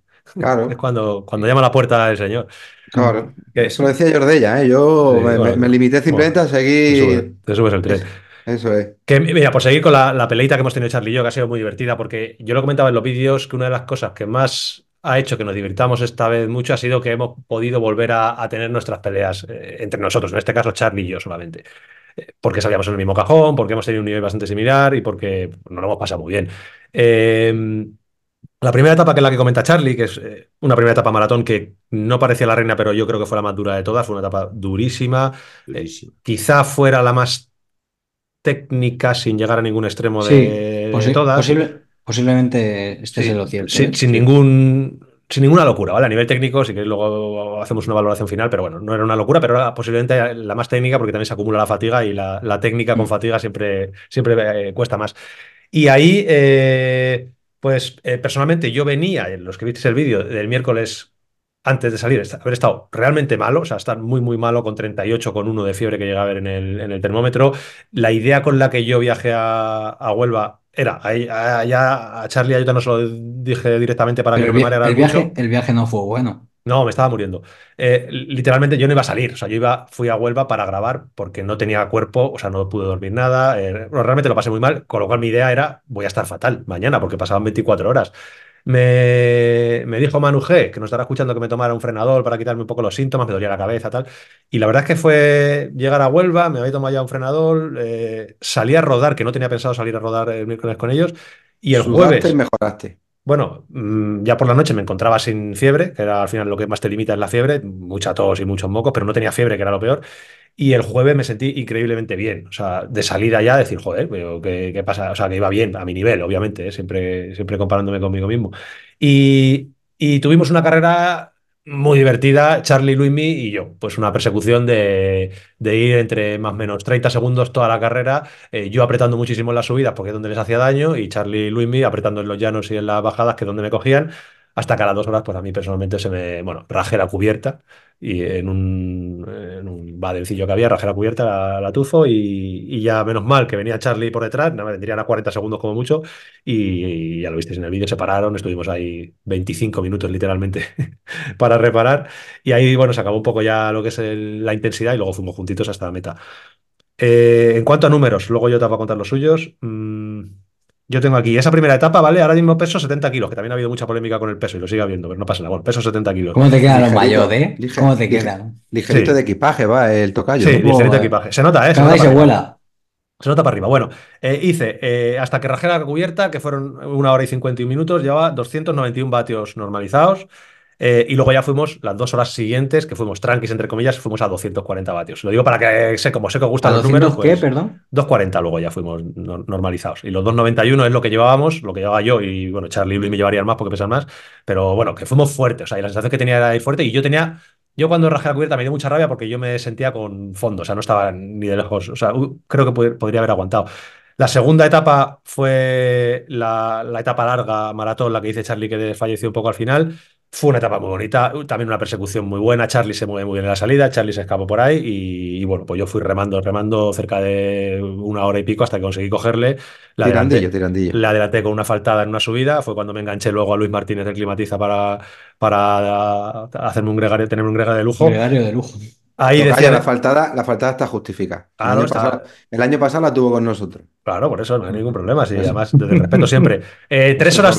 eh, decía que había sido la mejor carrera de mi vida y de mejor etapa de mi vida, y la verdad es que lo fue, me sentí súper bien. Tres horas 49 minutos, 291 vatios normalizados. O sea, para mí es una auténtica barbaridad. Cuando yo muevo eso, normalmente eso, Mucho sin menos parar tiempo. en ningún avituallamiento. sin parar en ningún avituallamiento. Por cierto, se, se está hablando un poco de que le da el avituallamiento a, a Jota en, el último, en la última etapa. Sí, sí, Esteban. el- Ahora hablaremos, Sí, sí. ¿Quién, quién, quién, quién? Esteban, el mejor. Ah, El mejor. Y, y alguien más, alguien más medio. Alguien Eso más es. medio. Eh, etapa 3, la del rally de los Pinares. Eh, ahí, bueno, eh, a saco, latigos, látigos, látigos, látigos, como, como dicen, y números 295 vatios en 2 horas el 45. cagón, eh, está bien, ¿eh? Sí, 295 vatios en 2 horas 45, teniendo en cuenta que hay subida, bajada, arrancada y que hubo, y que de esos 295 vatios hubo a lo mejor 20 minutos o 10 minutos que fuimos en pelotón sin dar pedales prácticamente porque íbamos en un pelotón de 100 personas en el que íbamos ahí a rebufo. Entonces, bueno, seguro, seguramente lo que es, bueno, lo tengo aquí, más de 2 horas a 306 vatios, que es todo el núcleo interno del rally. 2 horas a 306 vatios. Y la última etapa, eh, hasta que Charlie mm, tuvo el problema de, de la caída, pues Estábamos, yo estaba reventado, yo, la verdad, lo que hice Charlie, le dolían las patas, yo estaba agonizando y les decía, por favor, bajad el ritmo. Yo llegué a dudar, que, Sí. es muy raro en mí que en carrera me pase Si tú no eso. dudas nunca, ¿eh? Y hubo un momento que dije, me quedo. Sí. O sea, que dije, lo- los mando a tomar por culo a los dos, que digo, y yo termino ya, tranquilamente. lo en la- paz. No. la hora, sí, sí. Pero Creo que- decía, Creo que nos habíamos "Es que quedado los tres, porque íbamos- No, no, no, estoy en carrera, no, no puedo hacer eso. Al final aguanté. ¿Cómo no voy a aguantar aquí a rueda en medio llano? Esto sí, repecheaba, pero que era, era medio llano. Digo, ¿cómo, no, ¿cómo me lo voy a dejar ir? Pero hubo un momento de esto de decir que, eh, que estoy hasta los huevos ya, que no, voy a, no quiero apretar más. Ahí, ahí llevábamos, cuando o yo llevaba eh, 50 minutos, fue cuando tú te caíste, y llevábamos 295 vatios. O sea que íbamos fuerte, teniendo en cuenta que es el cuarto día que ya vas. Que a lo Teniendo mejor menos gas. mi caída también fue la, La fatiga, seguro, La claro, fatiga, eh, no, no tiene los mismos reflejos. Nuevo pues, que- Era un sitio que no había nada, pero como a- lo que había no lo vi porque iba nublado, pues, pues claro, me caí. Eso es. Eh, bueno, eso es en cuanto a eh, los números que los habéis pedido. Eh, yo te he hecho un post esta mañana en Instagram que le podéis echar un ojo, que también cuenta un poco los números, que, bueno, cambia el peso y cambia la intensidad, pero bueno, son los. Sí, sí. Como, como dice Armida, son- pueden- no son ni los mejores ni los peores números, pero. Son, los míos. son- son los míos. son los Los, míos. puedo, los puedo hacer en breve resumen si, quieres. es, sí. Dale, dale, que quiero escucharte. Quiero escuchar toda tu versión. No la que dicen las redes sociales. En bueno, primera es- persona. Es la misma, pero. No, bueno. En- Es, es igual, pero no será lo mismo. Nada, eh, de datos de, por etapas, eh, voy a dar tiempo vatios normalizado, no me voy a entrar en detalles de primera hora, tal, tal, tal. Y posiciones, que también mola, ¿no? Que, que dijimos una de las posiciones y. Ah, sí, está bien. sí, sí, sí, ya sí. por, por cerrar nuestro bucle. Eh, como. Charlie y yo, primera y cuarta etapa no pudimos acabar, por así decirlo, no tiene mucho sentido. Segunda etapa yo hice décimo Máster 40 y Charlie Muy hizo bien. trece- 13 Máster 40. Segu- eh, tercera etapa, Charlie hizo décimo y yo hice 13. O sea que nos, nos fuimos ahí alternando décimo 13. Ya está. Cha- eh, Jota. Ni tan mal. Bueno, pues yo en la etapa, en la etapa 1, 3 horas 11 eh, de, de tiempo de crono, ¿vale? 3 horas 11, 240 normalizados y en posiciones hice el 47 élite y 77 general. 7, 60 64 kilos de peso. para que la- los que 64, sí, sí. Pues Luego la- ro- rodearlo de Antu. ¿Eh? Ma- Mauro Lev, el vatio kilo de Antu. Mm. Normalizado. Sí, eh, la, la etapa 2 me hice casi 4 horas, 3 horas 58, 248 normalizados, que luego, bueno, ahora explicaré todo, eh, 248 normalizados y en posición mm, bajé a un puesto en élite, 48 élite y 88 general, ahí me cayeron 11 puestos. Etapa 3, 2 horas 39, 257 normalizados. eh, 43 élite y 44 general. Curioso eso. Y en la etapa 4, una hora y media, un cross country en todas reglas, 270 normalizados, 38 élite, 50 general. Que lo que hizo todo esto es que al final en la general de todos los días eh, sacara una posición 45 élite, mitad de, de tabla, más o menos, y 64 de la general de, no está mal, de unos 300 o así. o sea, No, había mucha gente. Había, había 20, 25. Mi madre está contenta, dice, así que no está mal. Pues nada. ¿Tu madre está contenta? Sí, porque estaba ahí, estaba preocupada, pero luego, claro, veía las posiciones y decía, joder, pero si es que estás bien en posición, tal. Digo, sí, no, no lleva, no Claro, lleva. aquí, digo yo, ¿tu madre está contenta comparada con quién? Ah, bueno, eso, no sé. Claro, claro. Claro. ¿Tu madre cómo no va a estar contenta contigo? Yo- Claro, eso sí. Sí, claro, contigo claro. está contento casi todo el mundo. ¿Cómo Bueno, está casi- contenta tu madre? Que es tu Casi, madre. casi todo, casi Eso no todo. vale, tío. Está contento to- todo el mundo menos, está contento todo el mundo menos él. Eso es. Claro, por eso casi. Entonces, no sé, os, os cuento un poquito ahí detalles, curiosidades respecto, respecto a esto de los vatios y tal. Por ejemplo, en lo de en la etapa, bueno, voy por, por partes. Eh, pues eso, no estuve nada contento etapa 1 y etapa 2. En la etapa 1 lo que me pasa es que a uf, 60% de, mm, sí, 60% de etapa llevábamos ya y, y me empezaron unos calambrazos bastante, bastante considerables. Pinché una vez, pero bueno, yo ahí no, no puedo llorar, llorar mucho. Mm, reparé dentro de cabe bastante rápido, no tuve mucha faena.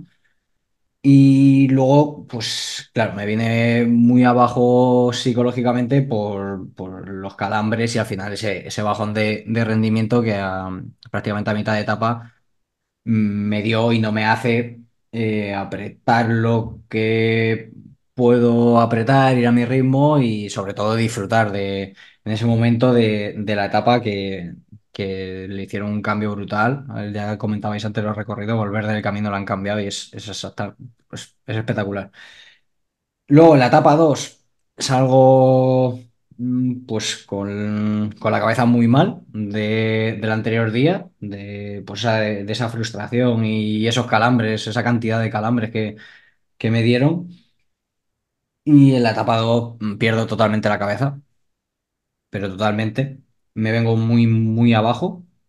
Y claro, es curioso, por eso decía de puntualizar un poco tema de, de números y etcétera. Luego te pones a analizar lo- los números y como decía Antun eh, ese, ese día al, al terminar la carrera, era sobre todo mi, mi cabeza lo, lo que me hacía creer que iba peor de lo que, de lo que luego iba. Al final, creyéndome la, la purria absoluta el segundo día, porque estaba completamente destrozado, de cabeza me refiero.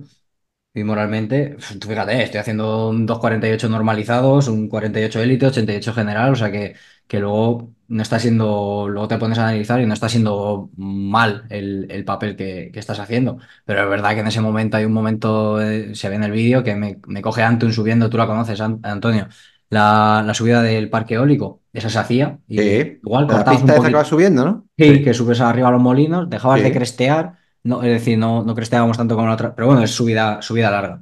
Y ahí me coge Antum, me avisan, viene Antum por detrás, mm, yo voy totalmente mm, Desconectado. a, sí, a un Ah, creo, creo que he visto ese trozo, no sé dónde cojones.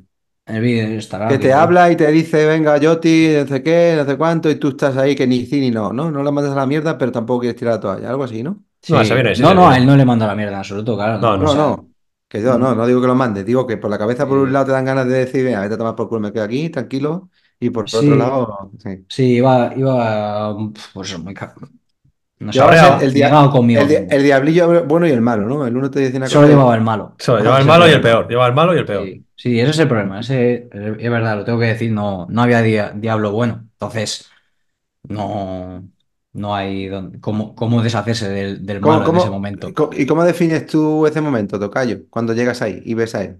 Yo, yo sabía que lo iba a coger desde hacía tiempo porque ya le vi cómo acabó la etapa anterior y ya más o menos nos conocemos todos, todos sabemos de qué pie cojeamos y llevamos mucho tiempo juntos. Entonces, bueno, ya cuando le vemos mohino, pues sabemos que, que, que desconecta. Y yo sabía que iba a salir desconectado, tenía la esperanza de que no, porque a veces nos sorprende con eso y parece que va a salir desconectado y de repente se marca un- una muy, muy buena etapa, que es lo habitual lo que tienen las piernas.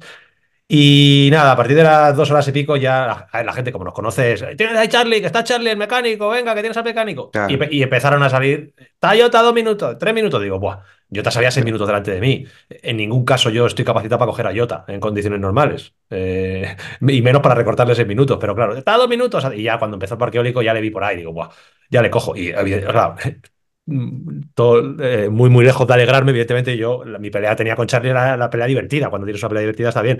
Yo ojalá no hubiera cogido a Jota. Eh, le veo y ya le ves, pues eso, no tenía nada que ver con un pedal. O sea, quiero decir, va desconectado, va fuera de carrera. Está, él estaba pues, poco menos que entrenando. Yo iba súper enchufado, claro, yo le paso muy rápido.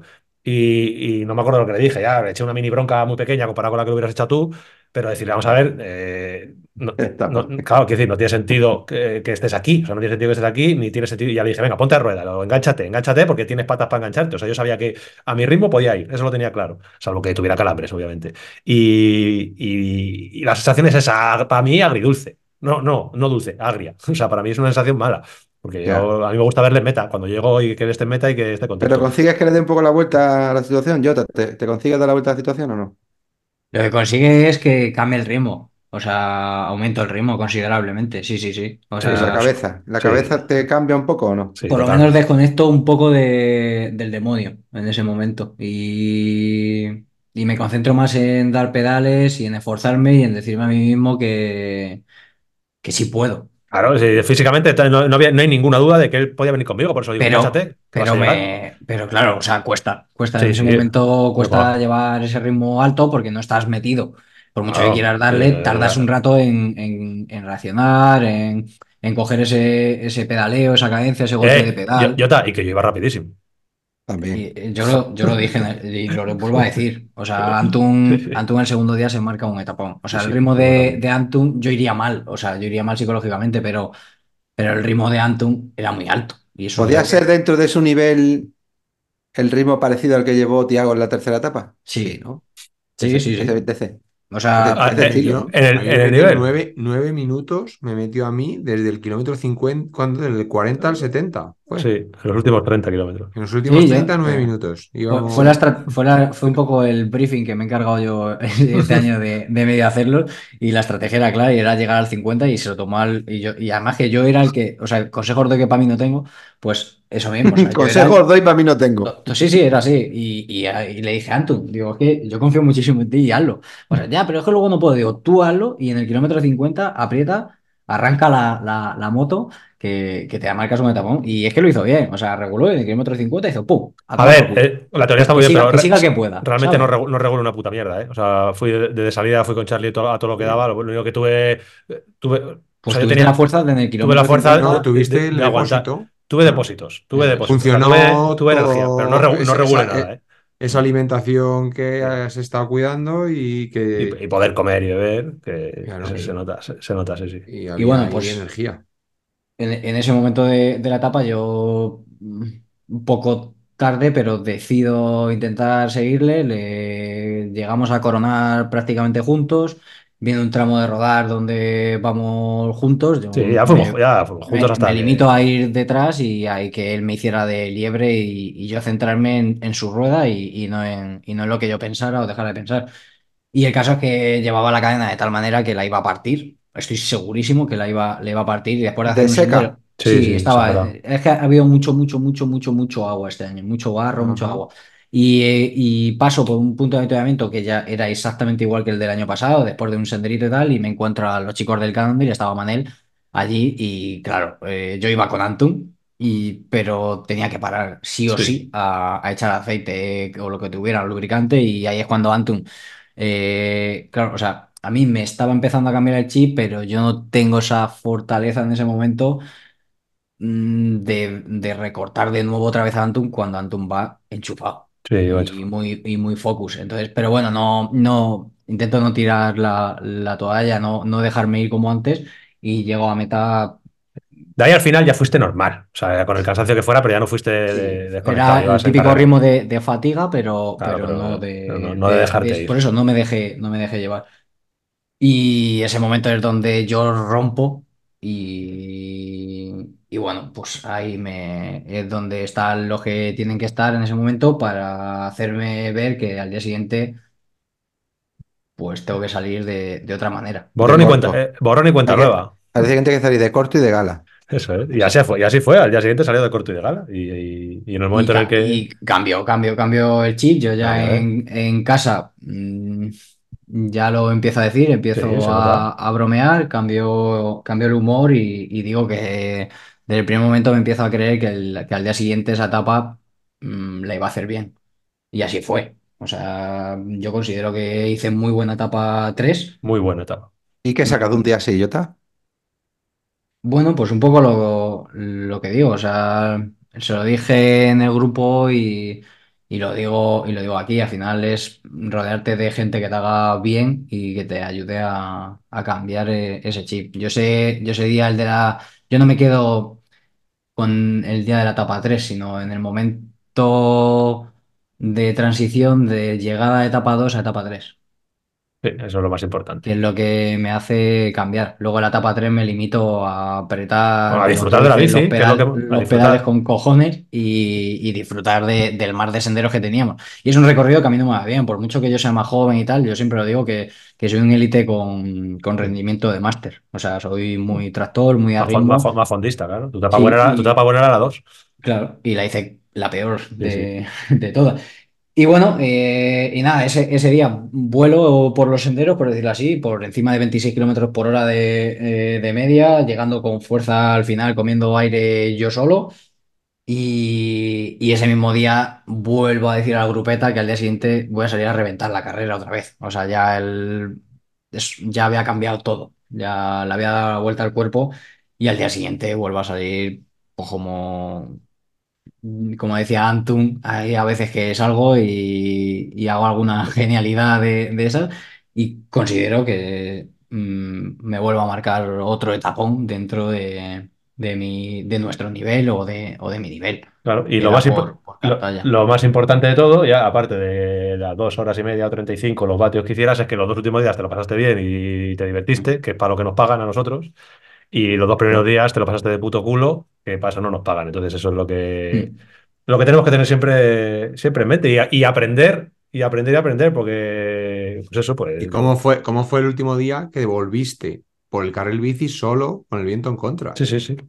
Y aún así, Ya era fogueo, Charlie, para él, eso. ya, ya, pero es que aún así nosotros que fuimos todo el rato en grupeta y nos pusimos luego en grupeta, que fue cuando reventamos a Antun, que le soltábamos no sé qué, ese día Jota hizo mejor, mejor tiempo incluso y Yo volvió con el viento en Pero lo de, lo de que soltabas ahí Antun ha sobrado, Charlie. Ya, yo no sé por qué, en qué Tiene que momento quedar entra. claro. Eh, me Mira, parece una ha habido- faltada, ha habido no, me un parece momento- una No, pero porque hay Ha dicho, ha dicho, nosotros íbamos en grupeta y tal, no sé qué, todo eso queda muy bien, que casi soltamos a Antun. ¿Para Es qué? que habláis, No. habláis demasiado. Ha habido un momento antes que quería meter baza, pero como no he podido, pues no lo métela. Pero- Mete un poquito de baza, mete un poquito de baza y un poquito de Wadix, de los dos. Pero lo- quería, cuando se estaba hablando de la etapa 2, ese día quedó, perdón, perdón, perdón. quedó claro que el más fuerte de la carrera fue Antun y ya lo dejó. Me dice, yo soy, es- se ha quedado claro que el más fuerte de la carrera soy yo. Mañana Claro. y pasado puedes hacer lo que quieras, Charlie. Y bueno, así fue. Claro, yo dije, digo, ya, pero aún así, Charlie, ha sido una faltada. Lo siento. Que eso, que lo hemos pasado bien, que eso, Sí, que lo, sí, lo de, lo de lo de Jota, pues bueno, al final es cabeza y que la gente no se enfade de que, joder, pero ¿qué- ¿cómo os pueden pasar eso a vosotros que sois unos Glover? No sé qué, pues da igual, o sea, que al final cada uno Porque tiene. al final el orgullo se tiene. Eso es, cada uno tiene- cada uno es el de cada uno. Exacto. Y las aspiraciones de cada uno, pues cada uno se las marca. Eso y no es. hace falta hacer un élite para tener orgullo y para querer tener un rendimiento y para querer llegar a un resultado. Y No. Unas expectativas y unas expectativas No y da igual que la sean. churra con la merina y ya está. Hacer- Que la gente a veces se cabrea con eso, decir, vamos a ver, que no pasa nada, que hay alguien que está Hombre, entrenando porque le gusta entrenar a él o a mí y, luego no cumple esas expectativas que tú tienes, pues te da rabia, hombre, eso te da rabia. y- Es, y es lo mismo que, que los, los, el- los élites que están peleando por el top 10 élite, que se cabrean por hacer el 12, pues a lo mejor ese le pones en una, una carrera eh, mediterránea y va a estar peleando por el 40. Y al final eh, las- el- la, La tarea es la misma. Eso O sea, es. la, ra- claro. la rabia de, de- de conseguir estar en el top 10 o la rabia de conseguir estar en el top 30 de otra carrera con, con más plantel, pues es lo mismo, pues nos pasa a nosotros lo mismo. Eh, Claro, Sí, totalmente.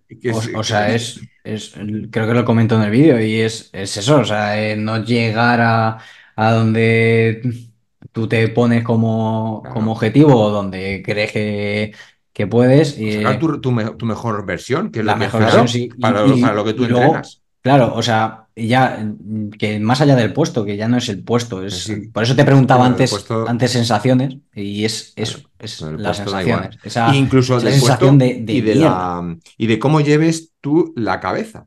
Porque sí que puede ser que tú vayas habiendo hecho un trabajo previo eh, en el cual quieres buscar tu mejor versión Claro. y quieres hacer, mm, hacer la- tu mejor carrera, pero puede haber alguien que entre a tu lado, eh, a, a la meta, que por, su, por lo que sea, por su cualidad física, por tal o por cual, su, su objetivo no es dar su mejor versión, sino su, su objetivo simplemente es echar la mañana, ¿vale? Mm. Y ha entrenado menos, pero se lo pasa bien y echa la mañana. Pues ya está, no, pero no pasa nada. eh, y a lo mejor Lo- entra contigo. Y tú entras frustrado porque has dado tu eh, no has podido dar tu mejor versión y el otro eh, eh, Entra pletórico y lleva cartuchos de sobra en el bolsillo. eh, entra pletórico claro. y, no, y- y no ha- y a lo mejor no ha trabajado antes, pero porque, pues yo qué sé, No lo pues la entiende. salía así la carrera. Lo más importante siempre ¿Qué? es ser, ser sensato Eso es. y, y saber cuál es tu sitio. Eso es importantísimo. Eso. Y dentro de saber cuál es tu sitio, no montarte tus películas y tus movidas, pues cada uno tiene un reto y el reto de cada uno tiene que ser honesto y sensato. Y ya está. Y yo quiero ganar a Charlie porque andamos parecidos y siempre estoy picado. Y yo quiero mejorar no sé qué y yo quiero rendir y no sé cuánto. Y punto. Lo que no va a salir Jota ese día que tuvo sus películas en la cabeza y que le dieron ganas de todo.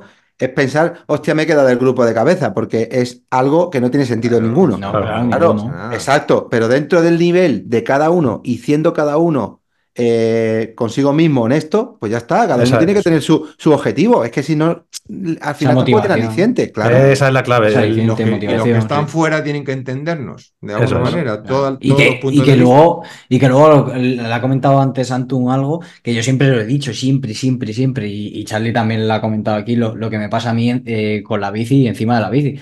Y es que esa frustración llega y yo rompo el, el día 2 al, al llegar a meta. Porque ya no es, ya no es solo que hablemos de, de no llegas a los objetivos o a las sensaciones deseadas o al puesto X, como lo queráis llamar, como se, sino que, claro, hay una cosa más y mucho más importante. Y es que yo monto en bici porque disfruto de ella. Y me hace feliz. Correcto.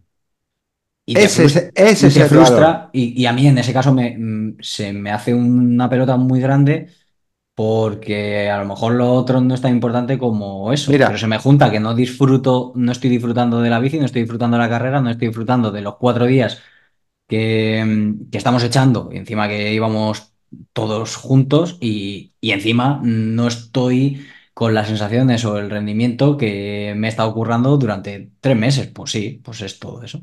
Eh, y Mira, pasa yo- yo creo que a todo el mundo. Yo siempre digo que cuando corría y no me salían las cosas como yo la tenía organizada en aquel momento, con el nivel que yo tenía en aquel momento y buscando el objetivo de aquel momento, la frustración me duraba una semana. Y hoy, que también tengo objetivo y tengo ilusión y tengo eh, esas ganas de muchas veces de, de conseguir ciertos retos dentro de mi nivel, cuando no me sale bien, pues me duran 15 minutos. Claro. Pero, me- pero todo el mundo tenemos ese momento de, Sí, sí, de, es- eh, estar un poco contigo mismo insatisfecho. Ya No, está. no, hay momentos de rabia y, Y ahora te lo tomas de otra forma y le das la vuelta a la tortilla y dices, yo estoy aquí para disfrutar, como te rela- has dicho. relativizan Claro. mucho. Pero bueno, que de, de todo, de todo se aprende y, y seguro que, que va para mejor. Chicos, Cuéntanos sí. el costillazo de Charlie, tú. que Ah, coño, claro, es lo más importante de todo. Bueno, No, claro, bueno, hay una cosa muy importante. No, hay dos cosas muy importantes que contar de esa última etapa de ayer, antes de ayer para vosotros, en la que, bueno, todos habéis visto el vídeo en el que Charlie se cae, cuéntanos por qué te caes. Y la Pues- cosa más graciosa es, bueno, acábalo. Cuenta, Ah, sí, cu- cuenta claro. cómo y por qué te caes, que luego tenemos que contar una última cosa, el DNF. Ah, eso, correcto. Claro. Cuente Charlie Bueno, el por Cuento rápido, eh, bueno, ya, ya lo hemos dicho que la última etapa fui, ya lo he comentado antes, fui sufriendo todo el rato para mantener la rueda, o sea que no ya para tirar o querer entrar al juego ni nada, yo solo lo que quería era tener una rueda delante de mí y que esa rueda fuese lo más despacio posible. Y claro, eso era, lo, era muy complicado. Y entonces ya había momentos en la zona de los dubis que eran infernales, había unos dubis de arena que claro, con la velocidad que llevábamos, la, la- la bici tiende a, a saltar. saltar, a volar. Entonces te tienes, te tienes que poner de pie para, para, para, para a- mm, acompañar la bici con, con el bombeo, con el bombeo del cuerpo. Muchas veces incluso era mejor que, mejor que dar una pedalada, era hacer un, bombeo tipo, un tipo BMX, ¿sabes? Y, y bueno, pues ahí veía cómo se, se- se me iba Luismi y bueno, pues ahí sufriendo. Llegó otra zona un poco más sencilla y ya enlazamos, a, cogimos al, grupete, pero lo que, comentamos, se puso a tirar de ese grupo, iban cuatro o cinco detrás de él y luego ya íbamos Antun y yo. Y iba yo y Antun iba detrás. Y llegamos a una bajada eh, más o menos larga y fácil, de pista ancha, que ahí yo, ya noté cómo eh, re- recuperé, pues lo, típico, y dices, venga, pues ahora un ratito de recuperación. Eh, entonces ese momento que va relajado, que va, bueno, pues cogiendo aire, que dice, venga, pues ahora ya lo que venga, ya tengo gas para pegar ese otro arreón que viene después, ¿sabes? No, no, a lo mejor los anteriores era arreón tras arreón, ahogado uno tras otro. En este ya habíamos tenido, Que llevamos tres o cuatro minutitos de bajada. sí, habíamos tenido un tiempo Intensa, ya pero sí, pero. para respirar. Y yo ya me veía, digo, va, yo con esto yo ya me pongo otra vez en mi sitio y ya puedo a por el siguiente arreón. Y justo fue eso, giro a la izquierda, eh, había que pedalear pues para enganchar a que no se fuese la gente. Y, y bueno, pues había, yo no sé si fuera del medio o fue la que se ve a la izquierda, pues había una piedra ahí sujeta que, que al bajar, Antun, claro, al hacer el, el sprint fuerte, claro, bombeas también las suspensiones, las comprimes, no, no iba a bloquear evidentemente porque íbamos en bajada, y claro, al, al pedal abajo, suspensión abajo, pues acertó a, tocar. Que me tocó el pedal, fue seguro que tocó el, el pedal en el suelo, y no, es Y te como la- catapultó, y te catapultó. Claro, es que te- es como una zancadilla. O sea, fue una zancadilla. Yo vi que se me giró el manillar y eh, a la zancadilla se giró el manillar y caí. En el vídeo se ve claro que ca- caigo a plomo, tampoco sabía muy bien cómo había caído, pero caigo a plomo por el lado derecho y, y con el casco. El casco lo partí, luego pusimos unas, unas fotos, yo, yo no me di cuenta que había partido el casco, luego ya hasta que me lo quité en, eh, en, meta cuando, o en casa, no me acuerdo. Y, y bueno, pues hizo su, su trabajo bien, de la cabeza. En ningún momento me sentí mareado del golpe. Sí que noté, bueno, que había dado el golpe, evidentemente, pero ni dolor de cuello. No noté que me hubiese roto nada. Yo, vi que estaba bien. O sea, que yo en cuanto recuperé la respiración, ya le dije a Antu, venga, pero vámonos. Si incluso le decía, tú estirando, si quieres. a- a- Me decía que me yo, fuera, eh". el gilipollas. Es, es Claro. como un, es como un Land Rover, Tocayo. Igual. No, porque sí, yo sí, había sí, sí. visto que no me. De los no antiguos, había- además. como Sí, que no me había hecho de- nada, ¿sabes? Que es lo único malo que el mal rato de ese que, que no puede respirar, que hostia, ese. Hizo un doble embrague, como dice el Mita, Sí, sí, sí, sí, sí. y ya tira, venga, va. Estaba con el- estuvo con el doble embrague 3-4 Ese- minutos fácil. ese rato, A ver, eh, desde atrás, eso, eso es lo que digo, Charlie. Yo que iba eh, eh, a la rueda, separado por un chico. Claro, yo veo que salimos de la bajada, giramos a la izquierda, se pone de pie y en la segunda pegada del sprint es cuando la- yo lo que veo de atrás es que la rueda delantera se le pone en 90 grados y se pega una hostia eh, antológica. Claro, pensad lo que es ir bajando pues 25-30 por hora, bajas un poquito la velocidad en la curva y sales a cerrar un látigo, a cerrar un hueco.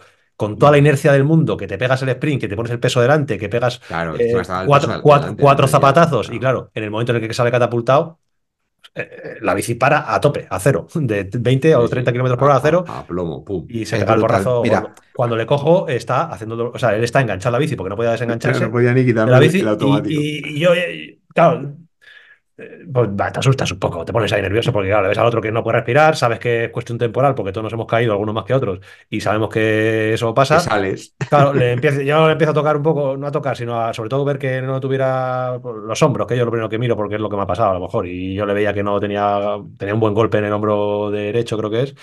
Y bueno, pues al final la cosa quedó al principio en una costilla. Tenía una raja muy gorda en el Un antebrazo. corte, un corte que Manu. luego Hostia, luego ¿te han llegó puesto la, a punto? Sí, llegó la grupeta, eh, pues bueno, to- la- todos los que íbamos y, y Manu que, que, maneja de cosas de, de, de- de ATS y tal, de, de enfermería, me, me puso una... Bueno, se arrancó la camiseta La interior camiseta, sí.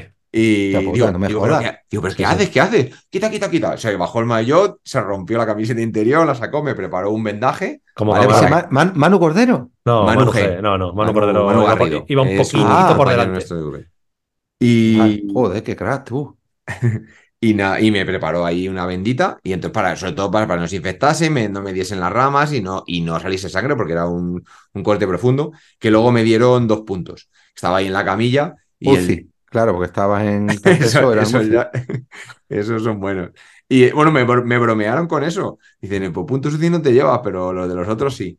Y el, el tío todo preocupado, el- el- el enfermero que me, que me cosió, pero es que a lo mejor te duele un poco, es que a lo mejor te duele un poco. Y cuando, y cuando me estaba cosiendo, ¿qué tal? Bien. Digo, que no, que bien, que bien, que no me molesta, tú dale. Ahí. tírale, no, tírale, yo- estaba pensando, digo, si tú supieses lo que me dolían las piernas hace un rato, intentando es, no- fogue- esto es intent- fogueo. intentando no perder la rueda, es que me puede coser aquí el brazo entero. De esto que, que como que te- tu, tu cabeza se adapta a- al dolor. Tuvo Charlie a punto de decirle al tío, a ver, déjame que me coso yo, a los ramos. A ver. Y ponerse ahí el tío a A ver, si te coser vas, a ver si te vas a marear. Digo, no te preocupes, tú. Tú cose, a la pincha ahí. Nada, como un, un Land Rover antiguo. Es así. Y bueno, eh, eso, que al final. Pero eh, luego antes no llegó. Claro, la, la- la gracia de esto es cuando Remata, remata con el dos no finish. el DNF, eh, estamos todos, toda la grupeta. dilo en inglés, dilo en inglés, dilo en inglés. That- does not finish. Does not finish. doesn't Joder, finish. qué bien lo pronuncia, Sí, tío. sí, sí. Y, VIP. VIP. Y entonces, bueno, pues imaginaos toda la grupeta, que si torniquetes por aquí, torniquetes por allá, peleándonos unos con otros, 20 tíos ahí interrumpiendo el camino, eso era un circo muy serio. Eh, salimos porque ya Charlie decide que, bueno, vamos a ir tirandillo, que quedan 10 kilómetros y por lo menos a ver si consigo llegar a la meta. Claro, yo la sensación que tenía ya desde el momento en el que se cae Charlie, yo evidentemente mi cerebro desconecta ya de la carrera y digo, yo, no, no pasa nada, no hemos acabado, no, no pasa nada. Yo no me iba a ir solo 10 kilómetros ya después de la que habíamos tenido. Y, y bueno, como vinieron todos los demás, pues venga, vamos a ir tirando. Eh, tengo el, tramo de Training Peaks aquí abierto. Un minuto 37 segundos después de salir a 105 vatios. 105 vatios, ¿eh? Y una velocidad media de eh, 11 kilómetros por hora. De repente yo voy en el sendero, en la última de la fila de los veintitantos, súper despacio, haciendo tapón a la gente, porque claro, íbamos muy despacio porque Charlie tenía, estaba medio muerto. Y, de repente me, hace la bici. frenazo, como un derrape de la rueda trasera sin tocar el freno, un frenazo. Me dice uno que por detrás, y yo, y yo, que eso, que yo. eh, Y miro para atrás. Y, y la rueda, la rueda trasera, eh, un radio se había roto, no sé muy bien cómo, porque no había hecho ningún cambio. El radio se había enrollado en la roldana del, del Oh, cambio y, había, y arrancó la pata del, del cambio, trasero, arrancado de cuajo. Entonces, O mira, sea, la típica broma de 500 euros. te lo juro que me entró la risa, ¿eh? O sea, fíjate, en el momento dije, porque esto no se dieron ni cuenta. Esto es como yo iba el último cerrando el grupo, estos siguieron, porque íbamos tan despacio, claro, evidentemente íbamos, pues.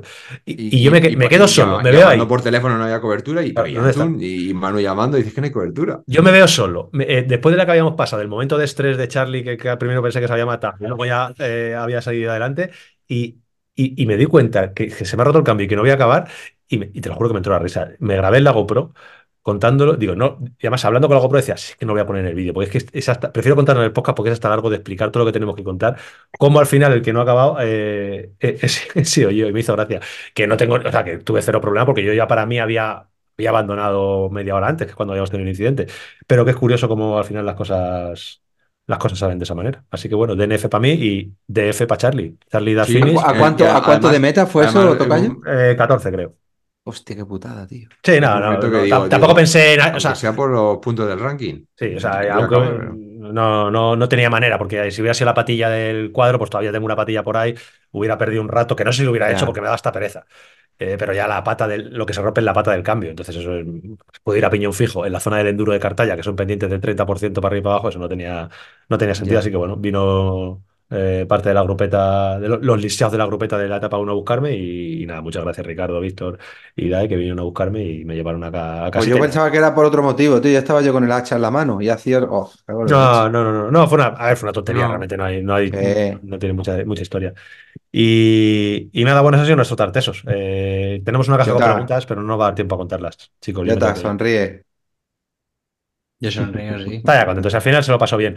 Que tenemos una, muchas preguntas aquí, las vamos a contestar en Instagram, ¿vale? Eh, la Oye, de ¿dónde nos vemos? Por cierto, antes de irnos y poner la hora. Pues nosotros, va- nosotros, vamos a Mediterránea. tú no sé, mañana. nosotros eh, mañana salimos. Ahora está respirando, pesa. socio. Ahora está Ah, respirando. Tú no sé, nosotros salimos mañana rumbo a Mediterranean Epic. Eh, estamos cansados, pero estamos con una ganas y una ilusión terrible por ir, pues siempre lo hemos dicho, eh, carrera referencia mundial. Y Pues yo qué quieres que te diga, pero yo me voy a dar caprichito y me voy a ir con vosotros y con el Tete a la Mediterránea en Epic. madre mía, eso sí que es notición que que hasta ahora no se ha dicho. Pues Antonio tenemos Ortiz, preparado allí una Hay que cosita muy guapa para echar el rato. Ya lo vas Sí. a ver. ¿Quién me tiene preparado? muchas No cosas. Bicilab. Bicilab. Ojalá, Vas a flip- vas flipar. Bicilab va con todo el equipo allí. Ahí a- Mm, no vamos a decir nada, en el- medios. no vamos a decir nada en el podcast. Seguidnos, por favor, muy de cerca en Instagram. Mañana, pas- mañana sobre todo. Ah, que tengo que hacer de social media, de Bicilab estos días. Vas a tener que hacer Pues muchas cosas. Vas a, vas a tener que Sí, vas a tener que hacer sí, muchas ¿no? cosas. Va a rato- vamos a necesitar un, tener que un representante porque vamos con lo todo. mejor de todo sin cobrar un duro. Bueno, venga, va. Bueno, ya, ya hablaremos de eso. Vamos con todo. Chicos, eh, perdonadme, de verdad, me tengo que ir. eh, Sí, sí, sí, dale, dale el botón, dale el botón. No, no Eh, hables más, no hablo más, más. no hables más. Escucha, chicos, chicas, señores, señores, mañana miércoles, martes, escucháis el podcast. Y a partir del miércoles, dale.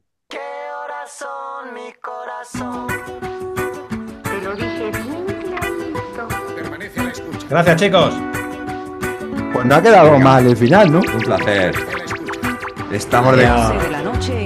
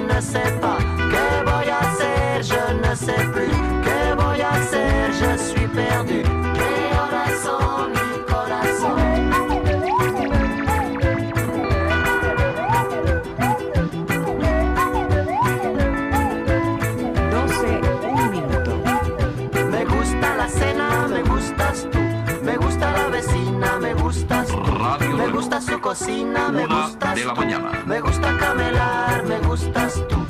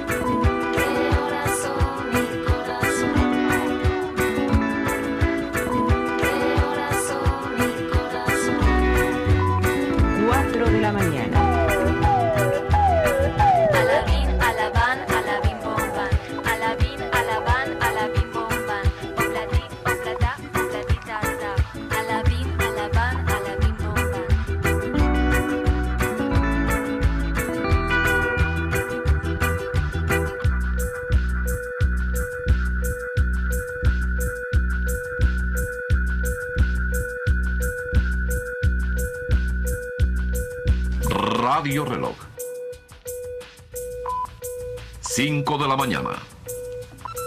No todo lo que es oro brilla. Remedio chino e infalible.